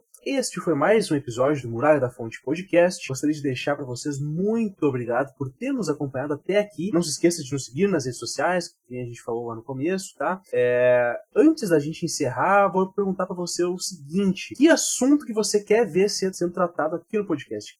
Qual quadrinho que você quer ver sendo comentado aqui no Muralha da Fonte Podcast. Por favor, deixe aí o seu comentário, pode ser no nosso DM nas redes sociais, no Instagram, no Twitter, pode ser em comentários nas últimas postagens, enfim. Informem a gente que quadrinho que vocês querem ver, tá bom? Porque o seu pedido é uma ordem. É isso, gente. Gostaria então de, de fazer uma despedida aqui para cada um. Léo, dá o teu tchau aí e diz aí pra galera onde a gente pode te encontrar, tá? Bom, primeiramente, obrigado por mais essa oportunidade de participar aqui do Muralha da Fonte. Podcast incrível aí, atualizado, sempre atualizando a gente do universo DC aí, pra galera que às vezes não tem muito tempo e tal. e tudo mais, tá sempre antenado e já se tornou inclusive curadoria, né? Que saber o que você vai comprar ou não, né? Porque geralmente a gente, é, no caso, por exemplo, esse próprio arco, né? A gente teve, falou até da edição 1 a 12 aqui, mas aqui no Brasil, se não me engano, acho que publicaram só até a edição 4, 5, se não me engano. Não, não sei se já fechou o primeiro ar, mas a, a curadoria vocês já viram aqui, entendeu? E isso é em todos os episódios aqui do Muralha. Então é muito bacana isso aqui, o pessoal que está fazendo. Obrigado mais uma vez pela oportunidade. E para galera que quiser conhecer meu trabalho, eu sou é, o host lá do podcast de Binócio Cada Dia, 100% focado em quadrinhos. Lá a gente fala de alguns arcos dos quadrinhos, tem entrevistas, tem discussão, a gente faz umas mesas redondas de vez em quando quando dá. E é um podcast quinzenal. E também eu faço parte lá do site Crossover Nerd, né, da turma lá. E eu faço parte, eu sou host também do podcast o Crossovercast, né, que já é um, um podcast mais voltado para cultura pop, a gente fala de animes, filmes, é, games, é, doideira dos anos 90 na TV brasileira, aquelas paradas todas, tá bom? Então, muito obrigado mais uma vez aí, espero a galera aí para conhecer esse meu trabalho. Que isso, certinho então. É, Érica, teus arroba aí, onde a gente acha, o que que tu anda fazendo por aí? Uf, vocês me encontram em arroba Lady Erika Teide no meu Twitter e no Instagram. Também edito o 10,000 FM da Arcbeetle Press. Você encontra a Arcbeetle Press no Twitter em arroba Arcbeetle Press. Certinho, então, Érica. Uh, Grisinha, diz aí onde que você se esconde nas redes sociais. Olha, eu sou arroba brisagrisa no Instagram e no Twitter, né? Facebook você me acha também por lá, mas eu não entro muito. É, e, e, eu tô também tô para receber, uh, já devo ter recebido quando esse podcast sair, uh, os meus exemplares de Riscos no Escuro, uma, uma coletânea de quadrinhos na qual pude participar aí com o roteiro, junto do meu do nosso parceiraço uh, aqui da casa, o Juliano Souza. É, Riscos no Escuro é uma publicação aí que a gente fez, lançou no ano passado é, na CCXP, Coletivo Bereguedê, primeira, é, primeira publicação produção nossa, é, são várias histórias com a mesma premissa e, e mesmo nós, quando a gente estava produzindo, a gente se surpreendeu com os resultados que cada um trouxe diferentes para dentro disso aí. Então, é, para nós é, a gente quer que vocês todos também confiram isso, que a gente gosta muito é, dessa obra. E e é isso, pessoal. E, e sigam a gente aqui no Muralha. A gente está fazendo, procurando fazer cada vez mais aí por, por vocês que estão afim de querer saber sobre DC. É isso aí. É, bom, gente, então eu, Pedro Kobielski, vocês encontram no Twitter, em arroba Pedro, onde eu falo sobre os problemas da DC, do Grêmio e do UFC, não necessariamente nessa ordem, mas geralmente nessa. É, também faço quadrinhos é, na editora, né, no selo Macatu Publicações, vocês encontram a Macatu em Macatu Publica, tanto no Twitter quanto no Instagram, e a gente publica quadrinhos digitais 100% gratuitos, tá? Então lá vocês podem encontrar, inclusive a minha história, né, que é Void, é, e essa história tá lá, vocês podem ler, história curtinha, oito páginas, desenhada pelo meu grande parceiro, meu grande amigo Carlos Banha, e tem outras histórias lá de, de da gurizada que tá lá junto com a gente, tá? Então deem essa moral aí pra gente também. É... Bom, gente, é isso. Muito obrigado a todo mundo que ouviu até aqui. Ouviu até aqui? Opa, hi, hello, aqui é a Erika do futuro, no caso do presente, mas em relação à Erika do passado, que estava em Portugal, Erika Terra Brasilis. Enquanto isso, vocês que estão presos a apenas três dimensões, falem para seus amigos e inimigos nos ouvirem. Estamos no Anchor, Spotify, Google Podcasts, Deezer, Apple Podcasts e tudo mais que tiver por aí. Lembrando que este programa é um oferecimento dos nossos muralheiros. Faça como esse pessoal aqui. Antônio Gonçalves, Arnaldo Madeira, Emanuel Nascimento, Igor Tavares, João Paulo Rank, Luiz Fernando Júnior, Matheus Teixeira, Mônica Cabreira Kobielski, Paloma Batista, Paulo Ricardo Kobielski, Reinaldo da Silva Almeida Júnior, Victor Cabreira, Vinícius Marson e Wellington Teixeira do Carmo. Muito obrigado a todos vocês. Eu sou Erika Taite. Vocês me encontram ali naqueles arrobas que a Erika do passado falou. E para além disso, se você tiver interesse em projeto independente de quadrinho, que você vai divulgar ele no Catarse ou qualquer outra plataforma de financiamento, ou que ele está para sair, você quer que as pessoas comprem, mas o que importa é ele é um projeto independente de quadrinho nacional é, pode mandar pra gente uma mensagem nas redes sociais que a gente divulga ele. As redes sociais são o arroba Muralha Podcast no Twitter, arroba Muralha da Fonte Podcast no Instagram, arroba Muralha da Fonte no Facebook e arroba muralha.bsky.social no Blue Sky. Caso você seja um fenício, assírio, babilônico ou meramente um fã de Dylan Dog, pode enviar um e-mail para muralha da fonte podcast arroba gmail.com. Muito obrigada. Você já sabe, né? Nos vemos nesse ou no outro lado da muralha. Tchau, tchau.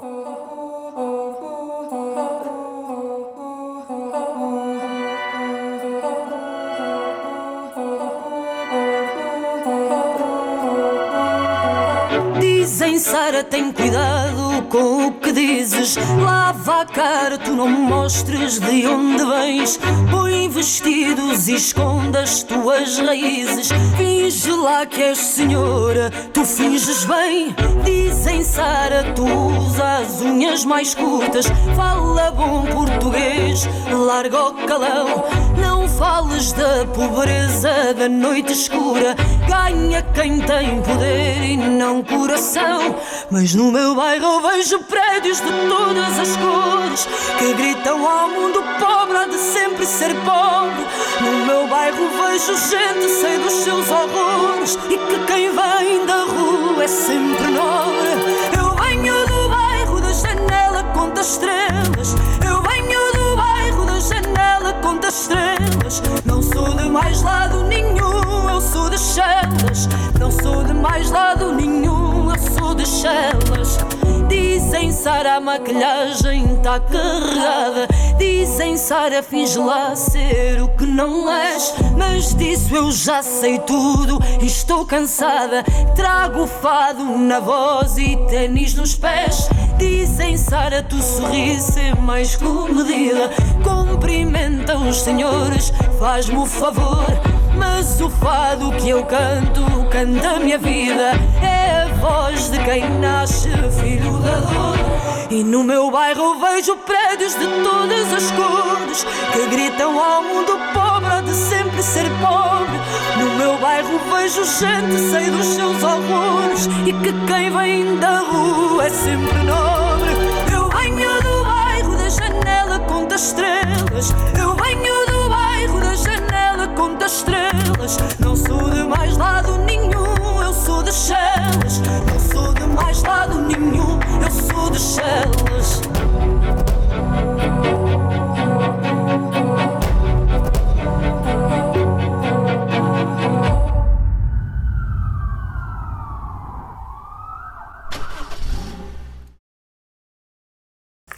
Esse programa é uma edição Artes Ataíde.